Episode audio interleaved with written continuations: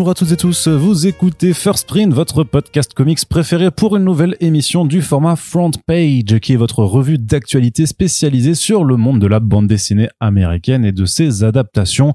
On revient en moyenne trois fois par mois pour vous faire le débrief de ce qui se passe d'intéressant dans ce fabuleux monde des comics. Et aujourd'hui, on aborde un petit peu tout ce qui s'est passé au début du mois d'avril 2023 pour cette première émission donc de ce mois printanier. Corentin, bien entendu, est avec nous. Ça va? Ça va très bien, je te remercie. C'est un peu le, le, le speed. euh, en ce moment, alors on enregistre ce podcast, Bon, je pense que vous le remarquez très très euh, fortement avec euh, ma façon de parler de plus en plus vite à chaque fois. Je on va pense que bégayer. On va bégayer. n'hésitez pas à faire avance euh, au ralenti dans le podcast parce que sinon effectivement vous aurez peut-être du mal à comprendre ce que je dis. Mais je vais essayer quand même de calmer mon stress apparent. Je vous explique pourquoi je suis stressé, tout simplement parce que dans deux jours, à l'heure où on enregistre ce podcast, c'est le début du Paris Fan Festival 2023. On a un stand sur place avec plein d'artistes invités. On fera, il y aura des séances de dédicaces organisées, il y aura des conférences. Tous les détails et les modalités sont sur le site comicsblog.fr en homepage. Donc voilà, n'hésitez pas. On vous rappelle que si vous voulez prendre des dédicaces sur notre stand, il faut ah, prendre un bouquin aussi sur notre stand libraire. Donc euh, notamment par rapport à Frontier, ne l'achetez pas euh, tout de suite si vous voulez vous le faire dédicacer sur place. Euh, Sinon de toute façon, faudra prendre un autre bouquin. Bref, tout ça pour vous dire aussi que concernant ce Paris Fan Festival, une annonce de dernière minute, Goran Sujuka qui est invité par l'éditeur Black River qui aura donc aussi son stand euh, donc euh, au Paris Fan Festival. D'ailleurs, il, il y aura aussi euh, Garcenis, c'est super cool parce que il va pas rester que sur l'artiste LA, il va venir sur les stands de Black River, mais aussi de Comics Initiative pour faire quelques petites séances euh, de, de, dédicaces sur, sur voilà parce qu'on l'avait dit euh, qu'on avait annoncé. Euh, Ennis, il a une production très importante en mainstream comme en indé et particulièrement dans les indés, ben en fait il y a plein d'éditeurs différents qui ont pu euh, apporter euh, ces travaux en France. Donc je trouve ça super chouette qu'ils aient pu se, mettre d'accord avec leurs gars pour aller faire des dédicaces, vraiment des albums ciblés. C'est-à-dire que pour les récits de guerre notamment, pour Red Rover Red Charlie euh, ou Caliban, ça sera vraiment bah voilà côté de Comics Initiative qui est pas du tout une maison, euh, enfin c'est une maison, c'est une petite maison d'édition, c'est une maison d'édition indépendante. Euh, t'as pas les moyens de déplacer. euh, Ouais, c'est ça, c'est ça, et je trouve ça juste pour la- le, le principe, je trouve ça juste trop cool, et euh, ben j'espère que euh, les éditeurs concernés vont kiffer euh, d'avoir un, un tel auteur. Et Surtout qu'il est partout en plus. ouais, ouais, Dans tous les éditeurs, il y a un peu de Garcenis. ouais, c'est ça. Non, mais mais mais autant tu tu dis c'est normal qu'il saurait si si Panini avait un, stand par rapport à The Boys ou ce genre de ou Preacher pour pour Urban, mais euh, du coup il va aussi vraiment sur plusieurs stands, donc voilà, c'est trop cool. On espère vous voir nombreux. N'hésitez pas à faire coucou, on sera pas trop. Enfin on a deux créneaux d'interview euh, notamment le samedi après-midi qui, qui fait qu'on sera pas là pour une partie. Euh, sinon bah moi je serai toujours sur le stand euh, quand je serai pas en conférence mais comme il y en a que quatre on devrait quand même être assez disponible notamment le dimanche en, en ce qui me concerne. Et ma foi ben n'hésitez pas à venir nous faire un petit coucou. Ensuite Corentin dans l'actualité il y a pas mal de financements participatifs euh, en ce moment. Est-ce que tu peux nous dire deux trois mots juste sur le Future Shocks qui a été lancé par les éditions Delirium? Donc c'est des premiers travaux d'Alan Moore euh, avec euh, des inédits qui ont été faits chez euh, 2000 AD et qui nous arrivent donc sur une campagne à découvrir sur Kiss Kiss Bank Bank. Donc oui, effectivement, un, projet euh, de réédition complète des Future Shocks de Moore. Alors pour ceux qui ne voient pas, effectivement, Future Shocks, c'était donc une anthologie de science-fiction publiée dans la revue 2000 AD, à l'époque euh, euh, éditée par le groupe IPC Magazines, donc une revue de science-fiction dont les plus célèbres personnages étaient évidemment Judge Dredd, Nemesis the Warlock, Strontium Dog, etc., etc. Celle-là, en l'occurrence, n'est pas une histoire euh, suivie avec un seul personnage. C'est effectivement une anthologie à l'IC Comics avec différents segments par différentes équipes créatives. Donc Moore n'était que l'un d'entre eux. Il a livré une trentaine d'histoires euh, au début des années 80 euh, qui ont été rééditées donc effectivement en VO mais pas en VF complètement. C'est la première fois a priori qu'on aura toutes les histoires de Moore pour le marché français avec différentes contributions extérieures donc de, Johnny Gibbs, Ian Gibson, Alan Davis, Brett pardon, Brendan McCarthy, Steve Dillon, Gary Leach, Brian Talbot, quelques-uns des artistes qu'il a pu ensuite retrouver, notamment sur Watchmen, euh, Marvelman, etc., etc. Donc euh, voilà, c'est plutôt un bon projet. On sait effectivement que Delirium, bah, c'est le principal relais francophone, même quasiment unique, du travail de 2000 AD. Ils font un travail qui est assez exceptionnel justement pour les fans de comics britanniques euh, dont je fais partie, parce que jusqu'ici, bah, les séries de 2000 AD étaient quand même assez euh, assez éparses euh, au niveau de la disponibilité en France. Donc c'est super cool. Pour euh, rappel, on a eu aussi récemment la, saga des Bob Jeffries chez Comics Initiative ou Vision d'Alan Moore chez Comics Initiative. Donc peu, à peu, en fait, le la bibliographie euh, de Moore va bientôt être complète en France, grâce au travail de petites maisons d'édition comme ça, qui vont prendre des projets un peu moins connus que Watchmen, que Promethea, que Swamp Thing, etc. Donc c'est super chouette. on en reparlera à ce moment-là. Moi, j'avoue que c'est pas un, taf que, que, je connais très bien de lui. J'ai lu quelques histoires, mais pas toutes. Apparemment, ça parle déjà justement de la l'écriture métafictionnelle, qui est un peu un de ses un de ses grands sujets. Euh, du voyage dans le temps aussi un petit peu, une lecture un peu satirique et humoristique, parce que Moore à l'époque était quand même aussi un auteur euh, bah, marrant, il y avait beaucoup d'humour. Rappelez-vous euh, Captain Britain, il y avait des scènes marrantes, ou euh, Hello Jones aussi, c'était assez assez bien, c'était rigolo. Euh, donc là voilà, on est plus à l'époque d'humour satiriste, on n'est pas encore à l'époque du, du grand maestro qui viendra plus tard, mais c'est intéressant de voir par où tout a commencé, et bah on, est assez impatient de, de découvrir ça, n'est-ce pas Arnaud Kikou? Complètement, bah je t'avoue que moi forcément, évidemment du tout ça ID, c'est pas quelque chose que je connais très bien, mais euh, je t'avoue que j'ai euh, j'ai déjà participé en ce qui me concerne, à ce que j'essaye de de faire une à deux campagnes euh, pas chaque mois en fait pour ben participer à ma petite échelle là-dedans, puisque même si effectivement quand on a le travail qu'on a, on peut recevoir parfois les, les bouquins en tant que service presse, ben je trouve que c'est aussi important de contribuer pour aussi soutenir ces maisons d'édition. Donc Future Shocks, c'est à soutenir en ce moment sur KissKissBankBank, vous vous en doutez, c'est déjà validé. En tout cas, mais les buts, c'est d'avoir le bouquin le plus beau possible, comme toujours avec ce type de campagne. Et les liens sont dans la description de ce podcast. Vous n'avez qu'à cliquer dessus et vous pourrez contribuer si vous le souhaitez. Et sinon, bah, vous pouvez également soutenir, comme pour ce podcast, tout simplement en partageant les liens des campagnes en question. Autre auteur euh, de très grand renom, euh, justement chez Comics Initiative qu'on mentionnait avant, c'est Barry Windsor Smith avec deux ouvrages également proposés, mais cette fois sur la plateforme Ulule Corentin. Oui, alors euh, ces deux projets qui remontent à une seule et même anthologie, qui était euh, Barry Windsor Smith Storyteller. Un truc qu'il avait fait, je crois que c'était chez Dark Horse, euh, peu de temps après avoir travaillé chez Valiant, où il avait notamment créé les personnages de Archer et Armstrong. Arnaud, oui, oui, merci. là, en l'occurrence, j'avoue, ça, ça non plus, je n'ai pas lu. donc c'est des, des, titres qui ont été de courte durée, mais qui présentaient des versions mythologiques assez intéressantes. D'un côté, on a Freebooters, qui est un peu la réponse de Winsor Smith euh, au mythe de Conan le barbare, à la fantaisie américaine des porteurs de glaive et des guerriers euh, dans des paysages médiévaux fantastiques, mais quand même plus euh, inspiration justement guerriers musclés, femmes sataniques, sorcières, etc. Voilà. Et à côté de ça, c'était Young Gods qu'il avait créé, donc là qui est plus un projet qui ressemble à ce qu'avait fait Jack Kirby de son côté, à la fois sur les New Gods, sur les Inhumains, sur les Éternels ça parle en fait d'une petite fratrie de divinités euh, dans le monde moderne.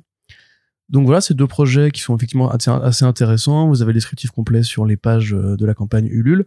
C'est du Winsor Smith, donc c'est très beau. En l'occurrence, c'est en couleur, avec euh, un travail bon sur la couleur et sur la, restitution des planches de l'époque qui est évidemment magnifique, comme souvent chez Comics Initiative où il y a un soin qui est apporté à l'idée de faire, mais comme chez Delirium d'ailleurs aussi, des beaux albums VF et pas juste des traductions de ce qui a déjà été fait aux États-Unis.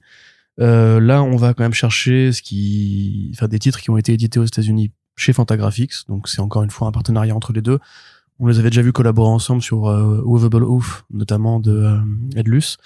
Donc là, ça continue, c'est super chouette, effectivement. Et euh, bah, de la même façon, pour celles et ceux qui ont découvert Barry Windsor Smith ou qui ont redécouvert Barry Windsor Smith, parce que j'imagine que tout le monde avait déjà lu Weapon X, par exemple, avec l'album Monsters Monstre qui a été édité en France chez Delcourt.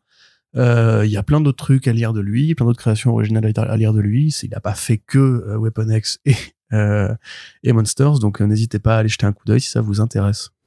Très bien, merci également Corentin pour ce bref résumé. Également euh, à soutenir, euh, et encore il reste quelques jours pour le faire à l'heure où on enregistre ce podcast, c'est la campagne de Bliss Édition pour du Shadowman. Vous le savez, Bliss forcément, vu qu'ils peuvent pas éditer beaucoup du, du Valiant Comics récent, puisque l'éditeur ne sort plus qu'un seul single issue par mois, donc ça rallonge considérablement euh, les délais pour avoir des TPB à imprimer. Euh, donc, bah, ils continuent en fait de faire des projets euh, à la fois euh, dans du comics indé, notamment avec euh, les, des autrices et des auteurs phares euh, qu'ils ont chez eux comme Kay O'Neill, d'ailleurs dont le nouveau volume est également à soutenir. Donc si vous avez aimé tout ce qui est les dragontés, on vous invite à aller sur Ulule pour découvrir la campagne de ce nouveau projet qu'on réabordera plus en détail dans la prochaine émission. mais là, à l'heure où on enregistre le podcast, il reste quelques jours aussi pour soutenir donc du Valiant Comics à l'ancienne avec le nouveau volume du Shadowman 90s, on va dire. Ils avaient publié un premier volume avec Garcenis et Ashley Woods euh, sur en fait une nouvelle version du personnage qui est pas Jack Boniface euh, mais qui est en fait un, autre personnage qui reprend le titre de, de, Shadowman. Donc ce personnage qui est capable de voyager entre notre monde réel et euh, le monde des morts.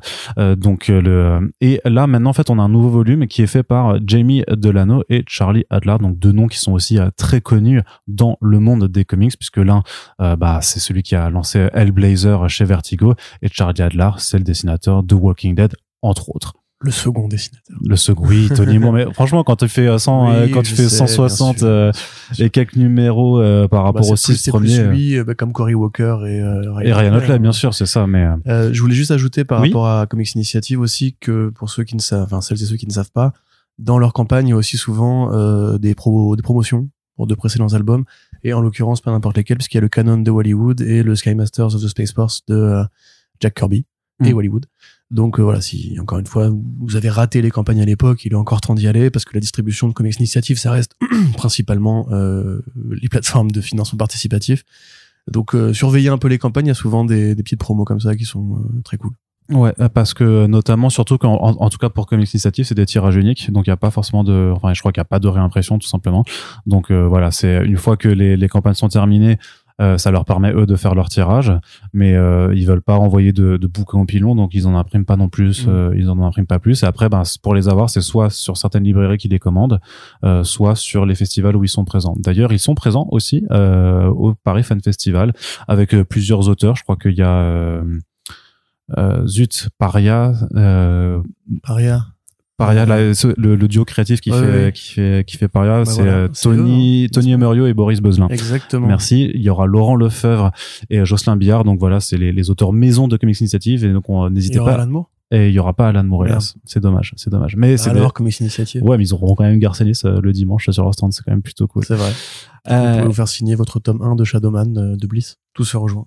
Euh, oui, alors par contre, sur le stand de Comics Initiative, tu vas pour te faire signer les trucs de Comics Initiative. Oui, mais vous pouvez attraper Garcenis et lui dire, hey, tu me signes ça, bâtard. Bah, ça, c'est plutôt pour euh, quand il est sur l'artiste allé. S'il est sur l'artiste allé, tu peux, là, il y a pas de truc, mais quand tu vas sur le stand d'un éditeur, c'est comme si, enfin, tu vas au McDo, c'est pas pour manger un quick, tu vois. bah, ça dépend. Bah non. Mais il y a un mec qui passe avec un Non, non, mais non, non, non, tu, tu non, non, non, non, non, bah non, tu fais pas ça. Tu n'agresses pas les gens, Corentin, aussi. Il faut arrêter de, ah de, faire ça. Oui, on n'agresse pas les auteurs dans les salons. Il faut que je te le rappelle. Pas seulement dans les salons, ok. Voilà, donc euh, dernier jour pour cette campagne donc du Shadowman de Jamie Delano et Charlie Adler, donc qui s'intéresse justement en fait à la confrontation cette fois entre euh, Jack Boniface euh, qui avait perdu le titre de Shadowman et celui qu'on appelle Zero qui est le nouveau tenant du titre. C'est une série enfin en tout cas c'est leur run complet, c'est une quinzaine de numéros qui sont regroupés dans cet album qui fait 272 pages et quelques. donc nous on vous ben, on vous recommande notamment si vous intéressez à la période 90s de l'univers Valiant qui a quand même vu bah, en fait qui a posé les bases des, des grands succès du, du reboot de Valiant de 2012 euh, jusqu'à aujourd'hui. Sachant que Shadowman je vous recommande également la nouvelle série actuellement euh, en parution de Cullen Burn et qui avait notamment John Davison sur le premier tome qui faisait un travail absolument génial sur le plan graphique, la campagne permet d'avoir des rattrapages justement. C'est-à-dire qu'en plus de soutenir le tome actuellement, eh ben, il y a souvent dans les contreparties, en fait, ils vous offrent, euh, ils vous offrent, non, ils vous proposent de, de prendre aussi euh, les précédents tomes qu'ils ont pu avoir, notamment avec les couvertures variantes qui sont elles exclusives à Ulule. Et donc, on en termine pour ce côté du financement participatif avec aussi un projet beaucoup plus indépendant euh, qui s'appelle Cosmic Chaos. Donc, c'est un, titre qui est édité, euh, enfin, qui est fait en auto-édition euh, par un monsieur qui s'appelle Morvan LR, mais juste Morvan tout simplement, qui est en fait graphiste sur Nantes, dans la belle ville de Nantes, et qui fait également sur à côté en fait sa propre bande dessinée. Donc, c'est également sur Ulule à soutenir.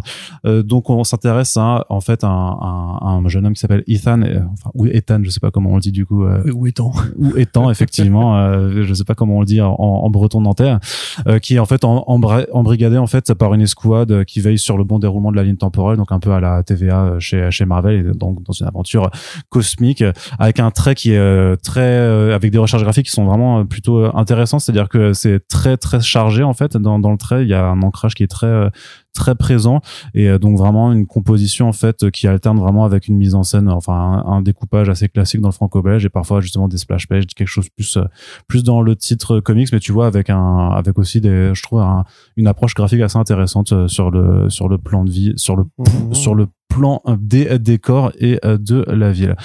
Donc, oui, il y a, y a Siri qui, oui, il y a, Siri qui s'est, je sais pas pourquoi il y a Siri qui s'est activé. dire Siri sans faire gaffe. depuis tout à l'heure, Siri entend ce que dit Arnaud et copie-colle le texte. J'ai même pas regardé pour voir si, si elle arrivait à suivre avec mon débit, mais j'ai l'impression que c'était quand même plutôt performant.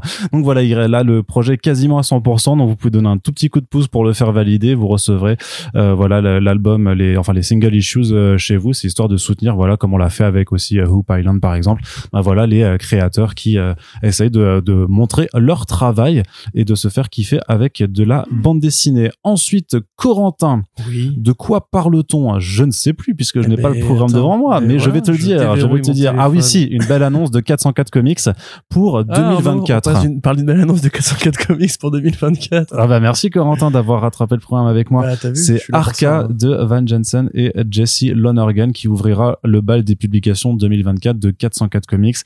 On avait déjà identifié, si vous suivez les réseaux sociaux de Nicolas Beaujon sur Twitter que clairement il avait un petit euh, crush sur Jesse Lonergan, un artiste euh, qui fait tout simplement de, des superbes travaux en fait. Euh, faut, regarder un, un one shot qu'il a fait l'année dernière ou il y a deux ans déjà maintenant qui s'appelle Edra qui est sorti chez Image Comics.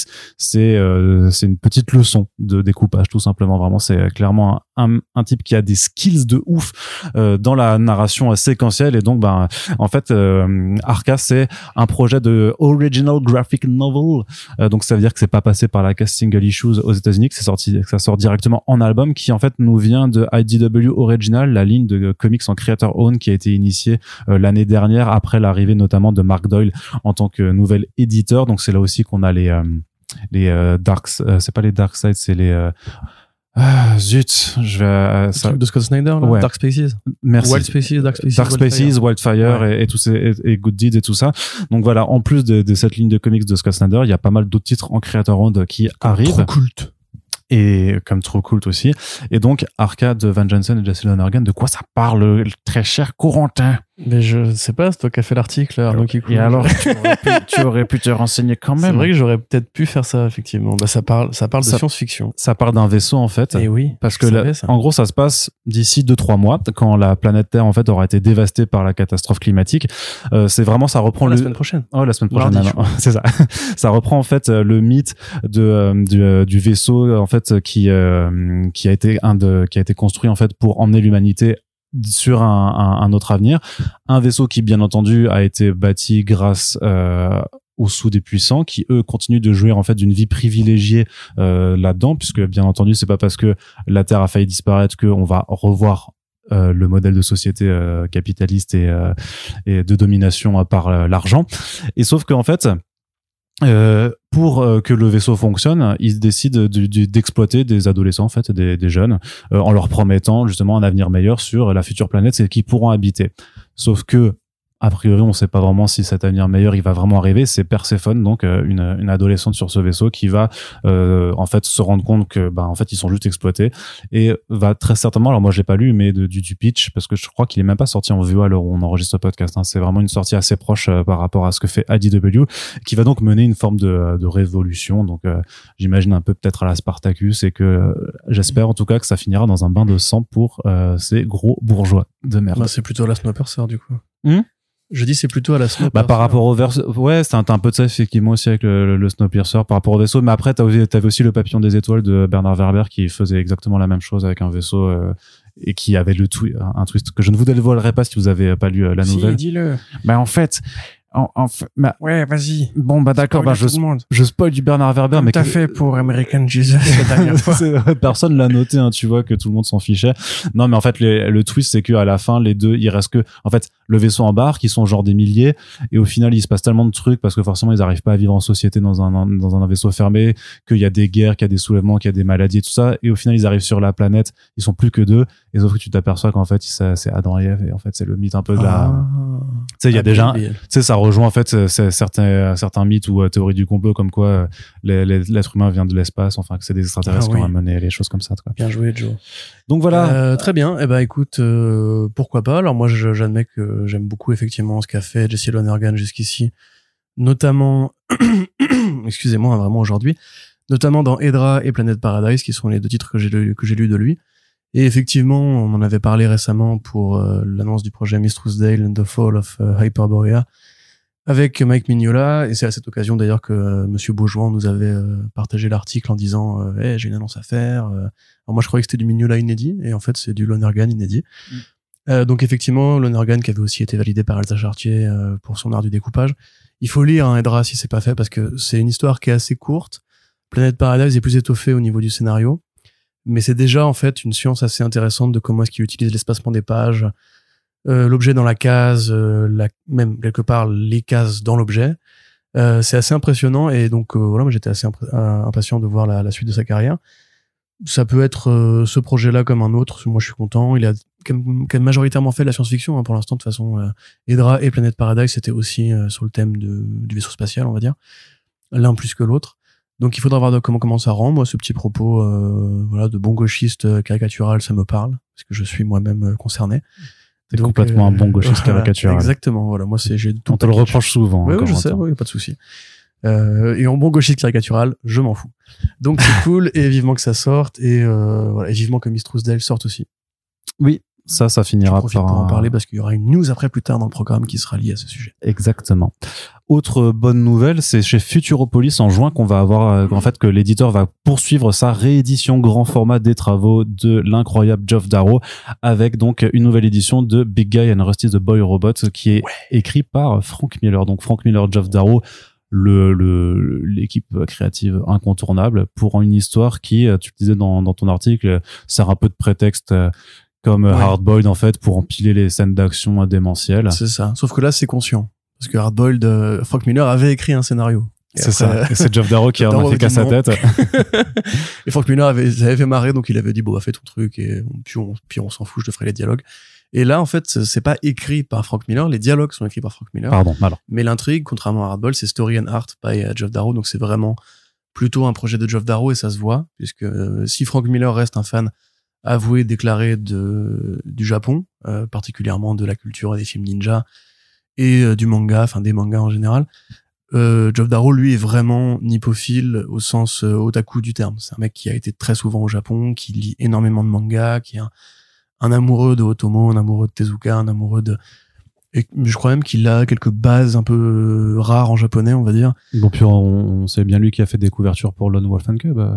Euh, non, c'est Frank Miller, du coup. Ah, pardon, tu parlais de. Oui, tu m'écoutes pas. Non, ouais. C'était c'était Geoff Darrow dont je parlais. Oui, pardon, je crois que tu parlais de Frank Miller. Et. Geoff Darrow qui a travaillé avec un studio d'animation japonais, euh, même c'était Madhouse, je crois d'ailleurs, pour euh, faire adapter le, le Shaolin Cowboy, on en avait parlé à l'époque, Mm.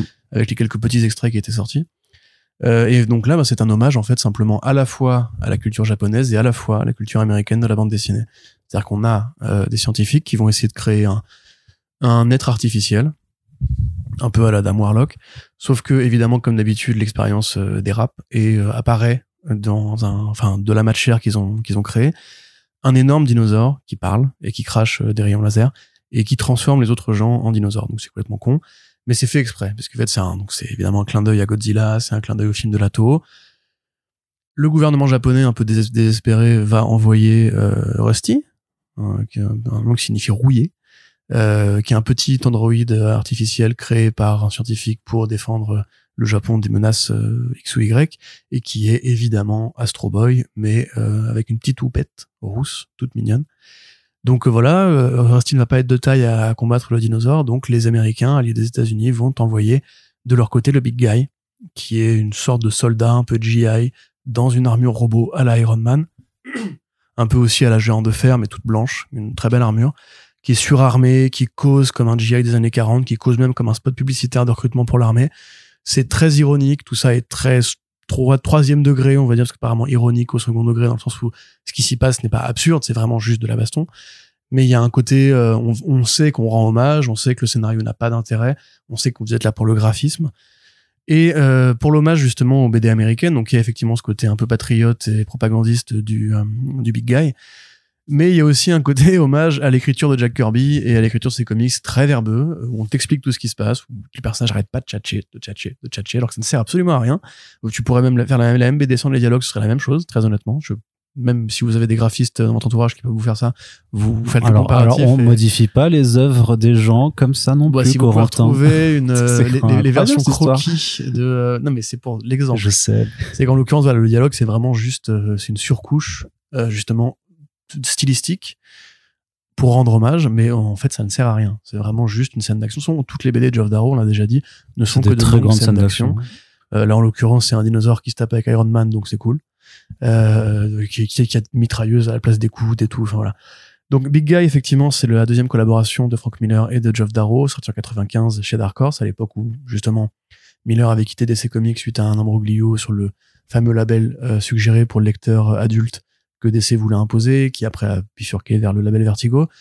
En arrivant chez Dark Horse, euh, Miller s'est dit bah, je vais en foutre partout. Et il a fait beaucoup de BD très violentes, euh, notamment bah, la- la- la- l'adaptation en script de Robocop euh, 2, euh, qui était ultra violente. Euh, Robocop contre Terminator aussi, qui était euh, n'importe quoi. Sin City qui est aussi Sin City qui violent, est hein. assez violent, ouais, euh, même 300 quelque part, c'est violent. Enfin bref. Et donc quand il a rencontré Geoff Darrow, il a rencontré un partenaire idéal pour faire un peu justement ce côté, euh, enfin retrouver ce côté un peu punk, un peu gamin, énervé, etc., qui veut en foutre partout. Et Darrow à côté, bah, était ravi d'avoir le nom Frank Miller pour l'aider à faire valider ses projets. donc là, on retrouve la colo de Dave Stewart qui avait été refaite lors de la réédition en album il y a 8 ans maintenant. Euh, ce qui est moins grave pour moi que pour Hardboiled où je préférais la couleur des studios RG. C'était les studios RG Oui, c'était les studios RG. Euh, parce qu'en fait, la couleur de... euh, Enfin, un peu échaudé parce qu'il s'était passé sur Hardboiled, justement, Darrow avait beaucoup plus travaillé la couleur dans euh, Big Guy pour que ce soit plus proche de son style à lui. Et il l'a fait, fait, il l'a fait refaire ensuite avec Dave Stewart, parce qu'une fois qu'il a rencontré Dave Stewart sur Shaolin Cowboy, il a décidé que toutes ses BD seraient colorisées par Dave Stewart et rétroactivement aussi. Euh, quelques petits détails en plus. Donc, lors de Dark Horse Presents, la dernière série en date, il y avait une histoire bonus, seulement réalisée par Geoff Darrow. Ce coup-ci, il retrouvait plus son univers à la Shaolin Cowboy avec les, les, les Américains tatoués qui fument des clopes et qui laissent des, des déchets partout, qui sera donc a priori a priori dans cette réédition les, fausses couvertures euh, des futures aventures de Big Guy qui n'auront pas lieu et une, nouvelle traduction de Lorraine Darrow, la femme de Geoff Darrow, qui est francophone comme Geoff Darrow lui-même. Donc c'est super chouette. On est très content. elle est même française, hein. Euh, Elle est française, euh, Lorraine Darrow? Lorraine Darrow, il me semble, oui, que, il me semble qu'il a, il a épousé une française et que c'est pour ça qu'il vit maintenant en France, quoi. Ok, très bien. Ben voilà, une traduction euh, d'une française pour une BD en français. Donc c'est parfait. Donc ça arrive en juin. Et Oui. il y a aussi une série animée, Big Guy and Rusty the Boy Robot, si vous pouvez la trouver sur Dailymotion. Ah ouais? Ouais. Ouais, Frank. Miller a accouché d'une série animée. Ce monde n'a aucun sens. Putain. Mais, ouais, Mais ouais. ouais. Il a duré une saison, je crois, une vingtaine d'épisodes, et euh, vous avez vraiment Non, mais sérieusement. Oui, Et ça reprend le style de Darrow? Oui. Mais, Bon, c'est pas exactement, euh, tu vois, ça reste du, du cartoon, mais, mais comment je peux, mais, mais quoi? Après, c'est pas aussi violent. Hein, Oui, oui, non, bah, euh, peut-être, mais c'est trop cool. Ok, je savais pas. Ouais, ouais. Ouais. Genre voilà, vous savez que voilà, même quand on tient ce podcast, on en apprend des choses grâce à l'ami Corentin. Eh, bien sûr.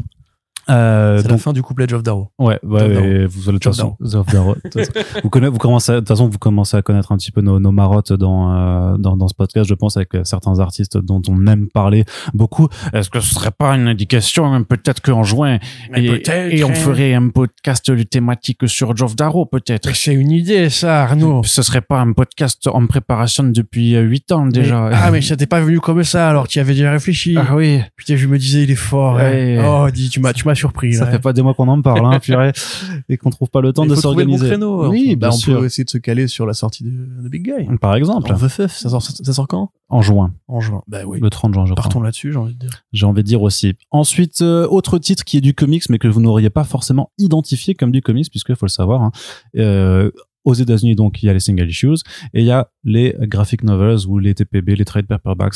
Il y a une bonne partie de la production américaine qui sort directement dans les librairies généralistes, euh, en fait, euh, ou dans les comic shops, mais en album, et donc qui passe pas par la case euh, single issues, donc fascicule en mensuel. Et il y a toute une partie en fait de cette production qui nous vient aussi en France, mais pas forcément chez des éditeurs qui sont identifiés vraiment comme faisant du comics. C'est notamment le cas pour beaucoup d'albums plus ou moins jeunesse, plus ou moins dans la veine un petit peu de la tradition de ce qu'on appellerait le roman graphique à limite avec des lettres majuscules pour faire style, c'est c'est de la vraie bande dessinée par rapport au, au, comic book. Euh, mais voilà, ça ça existe chez plein d'éditeurs différents. Citons par exemple moi ce que j'aime chez les monstres euh, aux éditions Monsieur Toussaint l'ouverture, c'est typiquement ce genre de choses là. Le manoir de Chartwell, le manuel de Chartwell chez Delcourt, c'est vraiment voilà ce, ce genre d'objet. Les euh, mince, ah, j'en ai marre d'avoir des trous de mémoire aujourd'hui, ça va me fatiguer. Mais c'est parce que tu travailles trop, mec. Oui, peut-être. Tu te reposes, que tu respires, que tu réfléchis. Oui, mais alors deux jours avant le deux, jours avant le PFF, c'est clairement pas là que je vais pouvoir euh, me reposer. Mais effectivement, il sera il sera temps de, de prendre des jours ensuite. Bref, tout ça pour vous dire que il y a un album qui s'appelle Himawari House euh, qui nous arrive aux éditions Rue de Sèvres également pour le mois de juin prochain. C'est écrit et dessiné par euh, une autrice américaine qui est d'origine euh, asiatique. Alors je sais si je sais pas si elle est japonaise euh, ou, ou, pas, donc je vais juste dire asiatique pour pas me mouiller et pas faire de. Mawari, ça me paraît. Euh, ouais ouais, mais après c'est. Ça ressemble à du japonais en tout cas. Oui, bah, en tout cas parce que l'histoire se déroule au Japon, ça, ça de toute façon. Donc et en fait, elle a illustré le récit "Nous étions les ennemis" de George Takei, qui a reçu prix aux Eisner Awards et aussi à Angoulême ou à quai début, je sais plus, mais voilà, qui était multi récompensé lors de sa sortie. La biographie de George Takei. Ouais. Monsieur Soulou. Et, euh, et, donc en fait là, elle, elle livre un bouquin qu'elle a écrit et dessiné elle-même. C'est sorti en 2021 chez First Second et donc ça nous arrive chez Rue de Sèvres, qui, euh, faut le savoir, édite depuis euh, depuis sa création, depuis le, ça fait dix ans maintenant qu'ils existent, très régulièrement en fait des, des graphic novels venus des États-Unis, notamment cet été-là de Mariko Tamaki et Gillian Tamaki, qui est ressorti en ce moment en édition anniversaire 10 ans. Donc Mariko Tamaki que tout le monde connaît maintenant dans les comics parce qu'elle a fait beaucoup de travaux sur les super-héros, mais qui voilà en 2014 déjà Rue de Sèvres était sur le créneau de cette autrice. Et donc là, c'est, euh, alors dire, c'est la c'est un peu dans le même créneau puisqu'on avait aussi une, une, autrice qui est d'origine asiatique et qui nous parle en fait bah, de, racines euh, culturelles, de euh, de choc un petit peu culturel. On s'intéresse à Nao, qui est un Américain d'origine japonaise, qui va en fait se, se déplacer au Japon pour trouver un petit peu ses racines, pour euh, pour retrouver un travail là-bas et vivre euh, vivre euh, en fait dans une maison donc qui s'appelle la maison Imawari, qui est en fait une maison de colocation. Là-bas, il va rencontrer Hee-jung, qui est une, une, une, une, étudiante coréenne, et Tina, qui vient de Singapour, et tous tous les trois personnes en fait vont bah, vivre au quotidien en partageant leurs différences culturelles puisque c'est trop l'auberge espagnole en fait. bah ouais, c'est c'est au Japon, mais l'auberge japonaise. Mais je l'ai pas vu de l'auberge ah espagnole. Non, mais je j'ai pas envie de voir euh, les films de comment il s'appelle? Clapiche. Voilà, je Cédric, je sais pas, j'ai quelque chose qui m'exaspère avec Clapiche, donc euh, voilà c'est c'est viscéral vraiment. As vu beaucoup Bah non, j'en ai vu aucun, mais je veux pas les voir parce que en fait, l'écho que ça me renvoie vraiment des, des films de Clapiche, c'est un truc qui m'exaspère. Pourquoi qui, qui, je sais pas. ouais, je sais pas. Il m'énerve, c'est ça, c'est tout. Euh, donc voilà. Sa gueule, ouais. Donc c'est quand même un, un copieux, euh, c'est un copieux bouquin. C'est euh, c'est 384 pages. Le style euh, a vraiment quelque chose. Alors oui, il y a quelque chose un peu avec l'animation euh, asiatique dans dans ce dans, dans dans le dessin, quelque chose qui qui évoque ça et qui qui évoque aussi un petit peu pas mal les publications qu'on voit généralement pour du public jeunesse ou young adult. Mais c'est très c'est très délicat. Franchement, je trouve ça c'est très très joli à regarder. De toute façon, vous pouvez voir des, des pages d'extrait vu que c'est sorti en VO déjà euh, sur les sites. Euh, de... C'est délicat dans le sens, euh, faut pas le laisser tomber, sinon ça. non, mais c'est, euh, je sais pas, il y a une forme de douceur quand tu vois. C'est comme quand tu vois, tu sais, les affiches des films de euh, la Suzume Makoto. Oui, oui, oui. Ça, c'est tu vois il y a quelque chose de doux qui se dégage je trouve dans dans, dans le c'est pas comme du David Finch ouais. C'est pas du Joe Madureira. Voilà, c'est ça, avec du gros ancrage euh, qui tâche et tout ça. Là, c'est quelque chose de, de, plus de plus léger. Donc euh, voilà, c'est juste pour en parler, pour dire ça existe. Vous pouvez vous y intéresser. Moi, j'essaie de vous en reparler quand ça sortira chez Rue de Sèvres. Et enfin, dernière annonce aussi concernant l'AVF pour un, un titre qu'on attend ici forcément avec impatience, c'est le troisième tome de Dieu Jimbot de Sylvain Repos qui arrive également en bah en juin, c'est ça, oui, euh, chez Dargo. Donc Dieu Jimbot qu'on suit depuis les débuts ce récit dans un monde post-apo qui nous emmène au début dans un, ancien parc euh, d'attractions à euh, thématique euh, Japon à féodal où il y a des robots samouraïs qui errent puisque l'humanité s'est terrée sous terre parce que la surface n'est plus habitable. Et un de ces robots va prendre sous son aile un gamin Hiro qui fuit qui fuit une compagnie le camp avec son père. Son père meurt et du coup c'est le robot qui euh, s'occupe de le retrouver. Et donc c'est une course poursuite dans, ce monde désolé avec des rencontres entre d'autres euh, robots samouraïs qui euh, viennent les aider. Un gros twist, un cliffhanger à la fin du tome 2 puisque Hiro était euh, dans une situation vraiment euh, très délicate, on va dire, d'un point de vue de sa santé personnelle. Hein. Il, voilà, il va crever, peut-être. bon, on espère bien qu'il va pas crever, puisqu'il y a quatre tomes, donc a priori, on espère qu'il va pas crever. Mais donc, ça arrive enfin. Le deuxième tome était sorti en janvier 2022. On avait reçu euh, Sylvain pour le tome 1 et pour le tome 2 en compagnie de son éditeur Thomas Aragon. Je sais pas si on fera forcément un truc pour le tome 3, mais en tout cas, on pourra faire sûrement un bilan de cette aventure avec le tome 4 quand ça sortira sûrement en 2024 puisqu'à priori c'est un tome par année quand même. Yojimbot qui a reçu un prix euh, donc qui a reçu le fauve BD euh, jeunesse le fauve des lycéens. C'était le fauve jeunesse? Lycéen, lycéen, je crois, non? Je sais plus. Ah je, je ne sais pas. Non Il me semble que c'était lycéen, parce Fauve. qu'on avait blagué dessus à ton anniversaire. Ouais. C'était un non c'était un fauve jeunesse et le fauve lycéen je crois que c'est OK de euh, de, de Naïef. Donc c'est pour C'est ça. pas la même année. Non, non, c'était pas la même année par contre. hein. Mais c'est juste que voilà, il faut pas confondre. Il y a, il y a différents types confondre, d'intellectuels. hein. Mais en tout cas, il a, été, il a été primé au FIBD. C'est tout ce que vous avez Oh, besoin les, savoir. C'est Voilà. hyper bien. Si vous connaissez pas, on vous le répète encore, il est présent au Paris Fan Festival sur notre stand. Il y aura les deux tomes qui seront disponibles, donc n'hésitez pas très grand et à, à le prendre. Voilà, parce qu'en plus il fait des bêtes de dédicaces. C'est de la frappe. On vous en reparlera de toute façon en juin aussi parce que c'est trop cool. Lisez du Yojimbot. Exact. Voilà. Et si t'en lis pas, je viens chez toi, je t'attache et euh, je te fais des trucs. Ok. D'accord, Corentin? Bah oui. Moi, tu fais déjà ça. euh, C'est vrai que je t'attache euh, souvent. euh, c'est vrai que Voilà, là, je suis attaché, par exemple. voilà, c'est toujours Il la m'a dit, non, on fait le podcast. une des nombreuses Non, raisons. attends, je vais rentrer chez moi. Il m'a dit, non, on fait le podcast. ça une des nombreuses raisons pourquoi nous ne ferons toujours pas nos podcasts en vidéo sur Twitch puisque nous serions bannis pour Eh oui. contenu sexuel explicite. Allez Corentin, on continue du côté de la VO. Ne soupire pas comme ça, tu aimes ce genre d'humour, je le sais. Tu viens et tu fais ces podcasts avec moi depuis bientôt 10 ans juste Pour pour, ça, pour l'argent. non pas pour Mike Mignola, on en parlait un petit peu Oui. avant en, en loose deep puisqu'on abordait le, le cas de Jesse Lonergan avec euh. Trousdale euh, Mike Mignola qui n'en finit plus d'étendre le Hellboy, le Hellboyverse avec deux nouvelles séries annoncées pour l'été arrivant chez Dark Horse. Un one shot et une série, Arnaud. Tu ne relis pas mes news. Euh, Je voulais dire, en fait, je voulais dire, le regard était odieux. je voulais dire deux comics et après j'ai dit, ouais, mais- de effectivement, toute effectivement façon, tu m'embêtes. deux projets, on va dire, pour être, euh, pour être sympa avec, avec toi et tes, tes limites intellectuelles euh, manifestes. Euh, Waouh. Attendez, je reviens juste, je vais lui faire quelques trucs et puis. Donc, euh, le premier, c'est Hellboy and the, BPRD, and the BPRD, pardon, 1957, From Below. Le quatrième numéro de la série Hellboy and the BPRD, 1957. Titre à rallonge de Mignola, c'est horrible. Euh, donc, pour rappel, Hellboy and the, BPRD, c'est un concept, en fait, qui revient sur la première décennie d'aventure de Hellboy à l'époque où il est encore agent officiel du BPRD. Dans les années 50, donc peu de temps après son arrivée sur Terre, il est déjà adulte ou adolescent, on va dire, et suffisamment en forme et bien entraîné pour aller sur le terrain. Donc ça commence en 53, il y avait trois numéros 53, puis il y a 54, 55, 56, et actuellement 57, donc c'est que des one-shots à chaque fois. Hein. Ça permet à Mignola de, de creuser un petit peu la partie adolescente de Hellboy et aussi de d'explorer des imaginaires qui font plus pulp, qui font plus fiction années 50. Euh, en l'occurrence, ça va parler justement de bah, qui a vraiment élevé Hellboy, puisque généralement on dit que c'est le professeur Bruton Hall, mais on le sait, puisque c'est canonique. Dans Young Hellboy, on le voit bien, etc. Mais Hellboy, il a aussi grandi dans une base militaire, euh, celle du BPRD, justement, donc du Bureau of Paranormal euh, Active. Research and Defense. Ouais.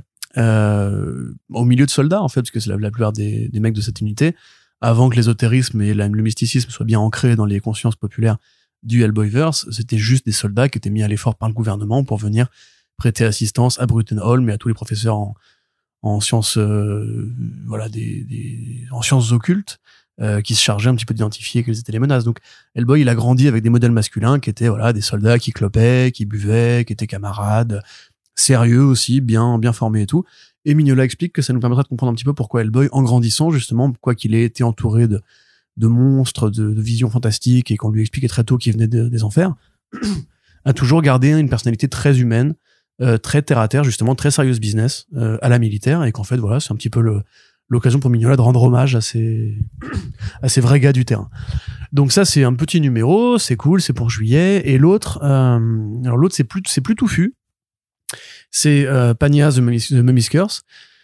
Il va falloir que je me relance dans un cours euh, exégétique euh, sur le, la saga Hellboy. Mais pour résumer, alors Alors, je vais rien comprendre. de non, non, nouveau. c'est très simple, c'est vraiment très simple pour le coup. C'est juste, bon, il y a une, un personnage, un personnage pardon, qui s'appelle Pania, Pagna. en Égypte antique, qui était une contemporaine de Akhenaton, le rappeur. Je voulais Euh, faire la blague. Je l'avais déjà fait dans l'article, t'aurais rigolé si tu l'avais lu. Euh, de Akhenaton, le rappeur. Pardon, Akhenaton, le pharaon, du coup. Euh, donc on, on, sait peu de choses sur, sa jeunesse et sa vie euh, à cette période-là. Ce qu'on sait, c'est qu'elle a été, donc elle est morte, et elle a été momifiée. Et puis, à l'époque des découvertes archéologiques euh, britanniques, majoritairement du 19e siècle, ça, son corps a été retrouvé dans un, dans un tombeau. Et quand les égyptologues ont... Je pense que ce tombeau... Non, vas-y, pardon. Je voulais faire un truc sur ce tombeau sera votre tombeau, mais j'ai désolé.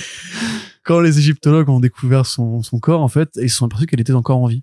Elle, elle, ouvrait les yeux, elle parlait, euh, voilà. Donc, euh, elle a été euh, un peu sauvegardée par la fraternité héliopique de Ra, qui est donc une fraternité de d'égyptologues, on va dire, et de passionnés de sciences occultes et d'art ancien et de culture divinatoire, etc., qui vont plus tard accoucher du Osiris Club et de la fraternité de Moines, qui sont donc les trois sectes un peu cruciales et élémentaires dans le, le lore de Hellboy, parce que l'Osiris Club déclenche la fin du monde et que la fraternité héliopique de Ra euh, et un peu la première d'où partent quasiment tous les mouvements un petit peu occultes euh, en Europe occidentale.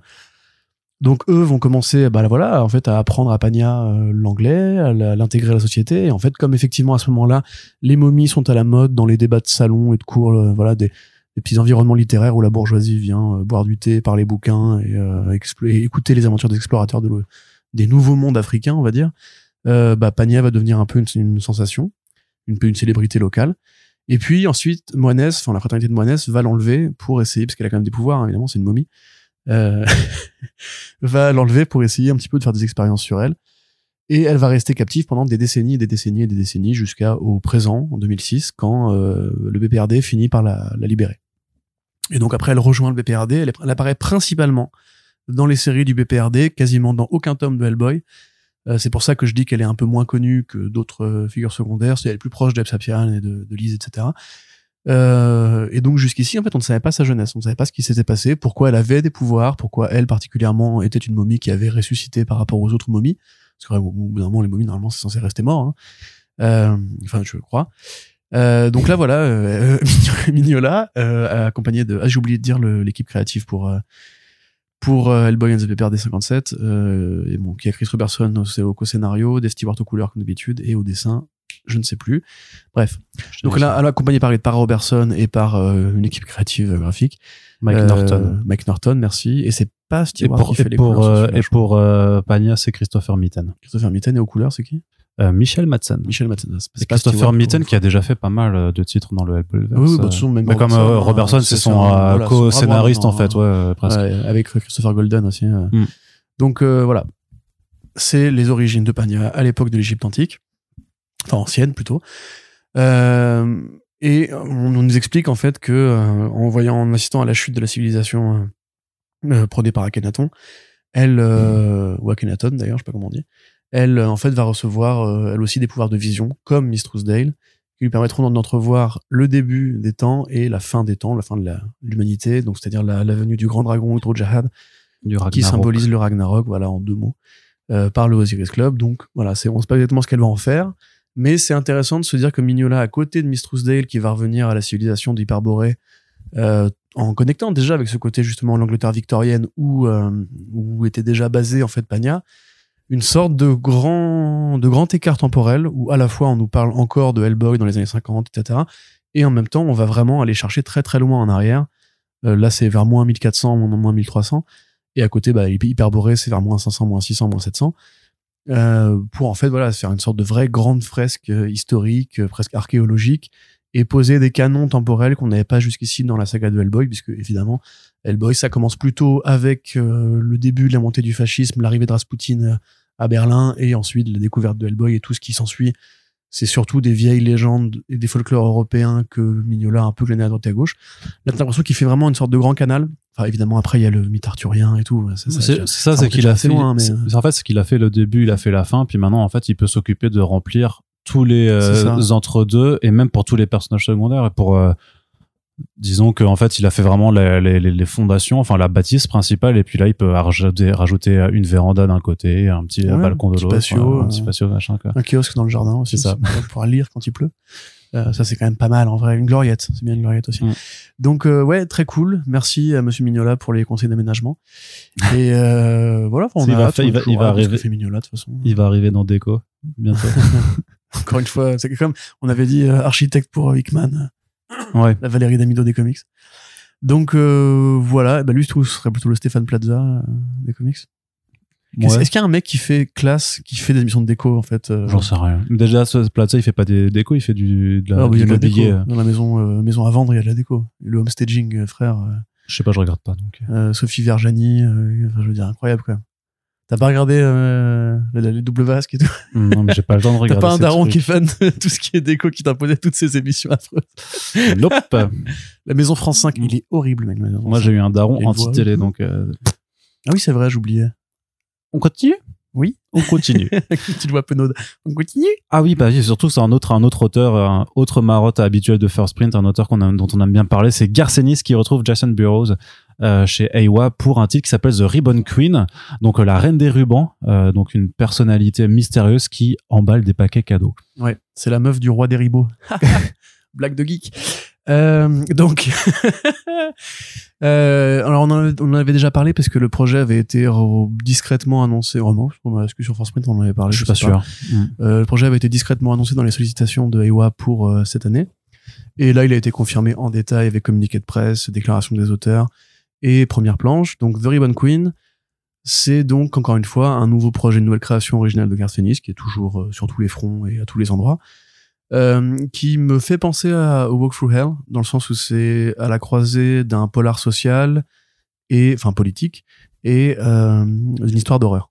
C'est-à-dire que là, en l'occurrence, c'est l'histoire d'une détective de la police américaine de New York qui alors ça se passe pendant les émeutes de Black Lives Matter hein, qui en fait va mener une enquête sur différents ripoux de la police de New York donc des policiers qui sont corrompus qui magouillent dans les trucs louches qui a priori auraient même tué quelqu'un et en fait donc euh, Sun l'héroïne va à mesure enfin Amy, Sun à mesure qu'elle fait elle enquête sur les euh, les différents policiers qu'elle euh, qu'elle estime être corrompus à chaque fois qu'elle se rapproche un peu d'eux qu'elle commence à accumuler des preuves les policiers en question sont systématiquement retrouvés morts et déchirés, enfin leur corps déchiré comme des rubans. Voilà, d'où le nom de la Ribbon Queen. Euh, alors c'est pas anodin évidemment, on sait pas exactement quel est le lien entre l'héroïne et la Ribbon Queen, mais la Ribbon Queen elle-même est une créature euh, ancestrale qui, est- qui a disparu depuis 10 000 ans et qui était chargée, ou en tout cas euh, mandatée pour euh, euh, débarrasser le monde euh, des, hommes euh, dangereux, des hommes qui posent un problème à, à la société. Alors le choix du, du paysage social de ce moment-là justement est pas anodin puisqu'effectivement euh, bah, c'est des flics qui vont se faire tuer, c'est des flics corrompus qui vont se faire tuer. Euh, a priori on ne sait pas quel crime ils ont commis, mais on imagine que c'est un truc qui serait peut-être lié à un- une sorte d'équivalence locale de la mort de George Floyd, probablement, ou peut-être qu'ils ont couvert un crime raciste, quelque chose comme ça. Donc euh, c'est Garcenis qui, comme il l'avait déjà fait avec Walk Through Hell, qui interrogeait beaucoup le présent politique américain et les choix électoraux des Américains à l'aune de l'élection de Donald Trump, euh, Guinness va encore une fois aller dans le social et c'est pas tout à fait euh, surprenant dans la mesure où ça commence peu à peu à s'immiscer en fait dans sa bibliographie. Il y a toujours eu du social, il y a toujours du politique chez Garth Ennis, mais jusqu'ici, par exemple dans Preacher, le politique c'était euh, voilà, c'était juste de l'absurde. Euh, le politique dans dans The Boys, bah grosso modo, c'est Eisenhower est meilleur que Bush, tu vois, c'est vraiment juste ça. Enfin genre les, les, méchants de vote veulent faire lire un, un attardé, enfin un mec qui a un vrai problème mental, un grave problème mental à la présidence pour le manipuler. Et le président qui est en poste actuellement, c'est le bon militaire qui, tu vois, qui claque des gueules et tout, qui est bien, bien américain, bien, bien facho à l'ancienne.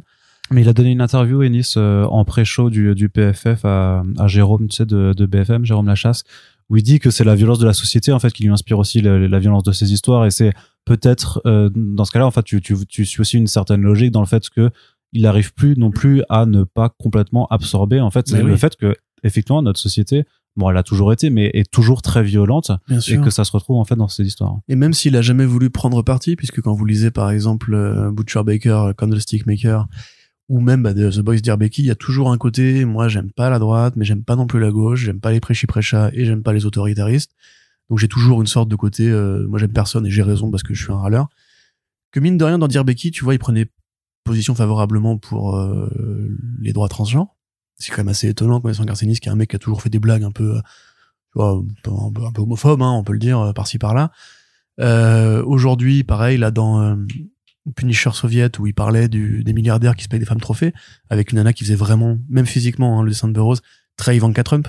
Tu vois, et il y avait vraiment en fait toujours cette espèce de, enfin depuis quelques années, cette petite couche qui se rajoutaient de propos sociaux et tout. Et donc moi, qui ai adoré Walk Through Hell, que je trouve c'est vraiment une de ses histoires les plus complètes, euh, étonnamment les plus sérieuses aussi, euh, qui mélange très bien justement le, le polar et l'horreur. Euh, là, ça ressemble vraiment à une suite directe. En plus du fait que Garcenis travaille avec des mecs qui ont souvent un style un peu commun, on peut quand même reconnaître une ressemblance entre Goran Sutsuka et, et Jason Burroughs, hein. enfin, surtout le Jason, Jason moderne.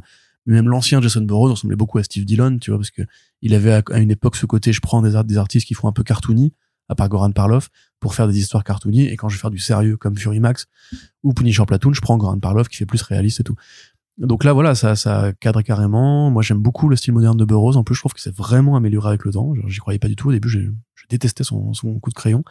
Et aujourd'hui, bah, je trouve ça super. Donc, euh, Ennis, honnêtement, à mesure que le temps passe, que on a appris ce qui est arrivé, enfin, ce qui est arrivé, ce qu'a commis Warren Ellis, à mesure que Morrison a pris ses distances très sérieusement avec l'industrie des comics, à mesure que Moore a décidé de raccrocher, dans cette espèce de première vague d'auteurs britanniques, d'auteurs et d'autrices du coup, britanniques qui ont fait les débuts de Vertigo, euh, Milligan étant plus éparpillé sur la qualité, finalement Ennis peut-être un petit peu aujourd'hui l'un des plus grands scénaristes euh, en activité dans l'industrie des comics, un des plus grands auteurs en tout cas du marché Royaume-Uni, même s'il est techniquement américain aujourd'hui.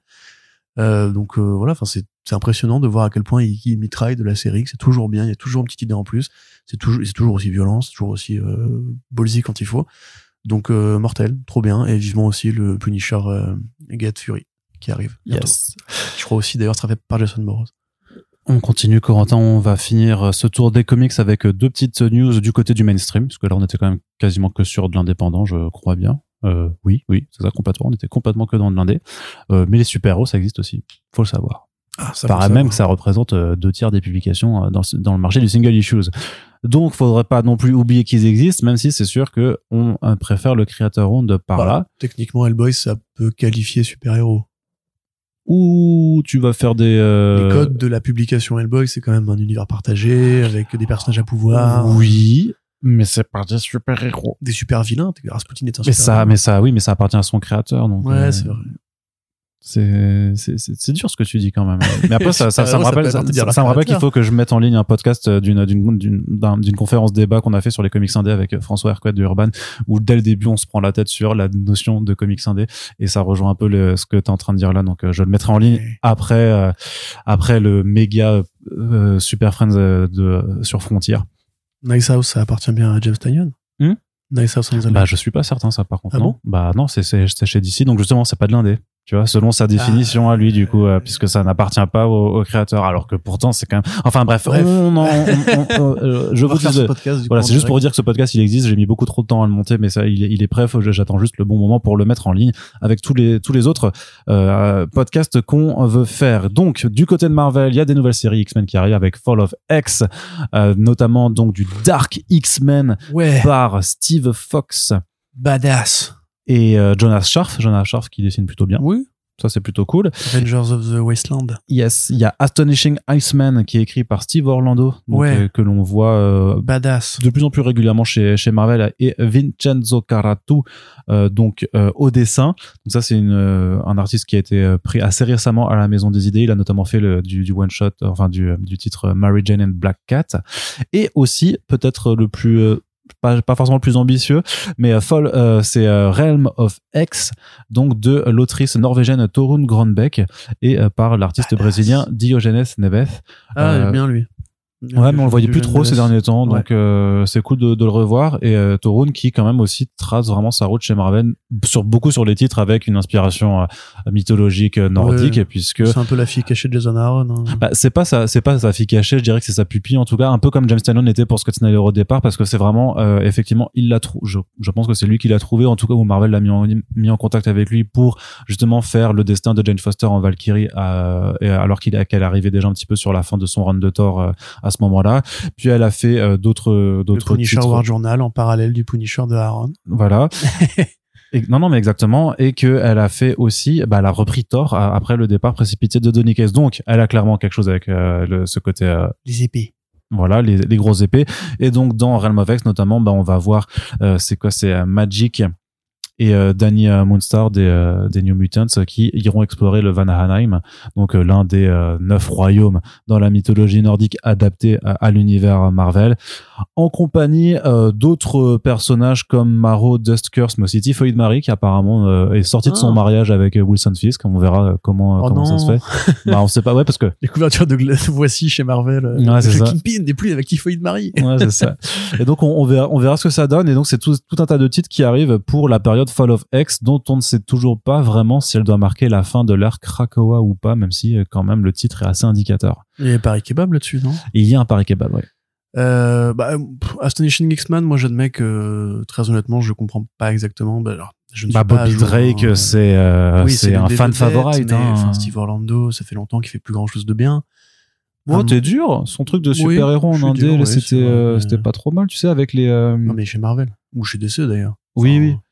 Bah, C'était je- Supergirl, non Son truc que je. Ouais, alors sa Supergirl, c'était plutôt joli, mais c'est vrai que c'était pas. Ça dépendait vraiment des arcs. Je trouve qu'il y avait quand même une, une période qui était plutôt cool quand elle partait dans l'espace avec Crypto, euh, qu'il y avait ce, ce petit. Parce euh, qu'il y avait un chien, c'est tout. Bah oui, mais. tu ne trompes Alors personne. c'est pas juste un chien, c'est Crypto. personne. Respecte Crypto. C'est un. Labrador ou un Golden, un Golden Retriever, à ton avis?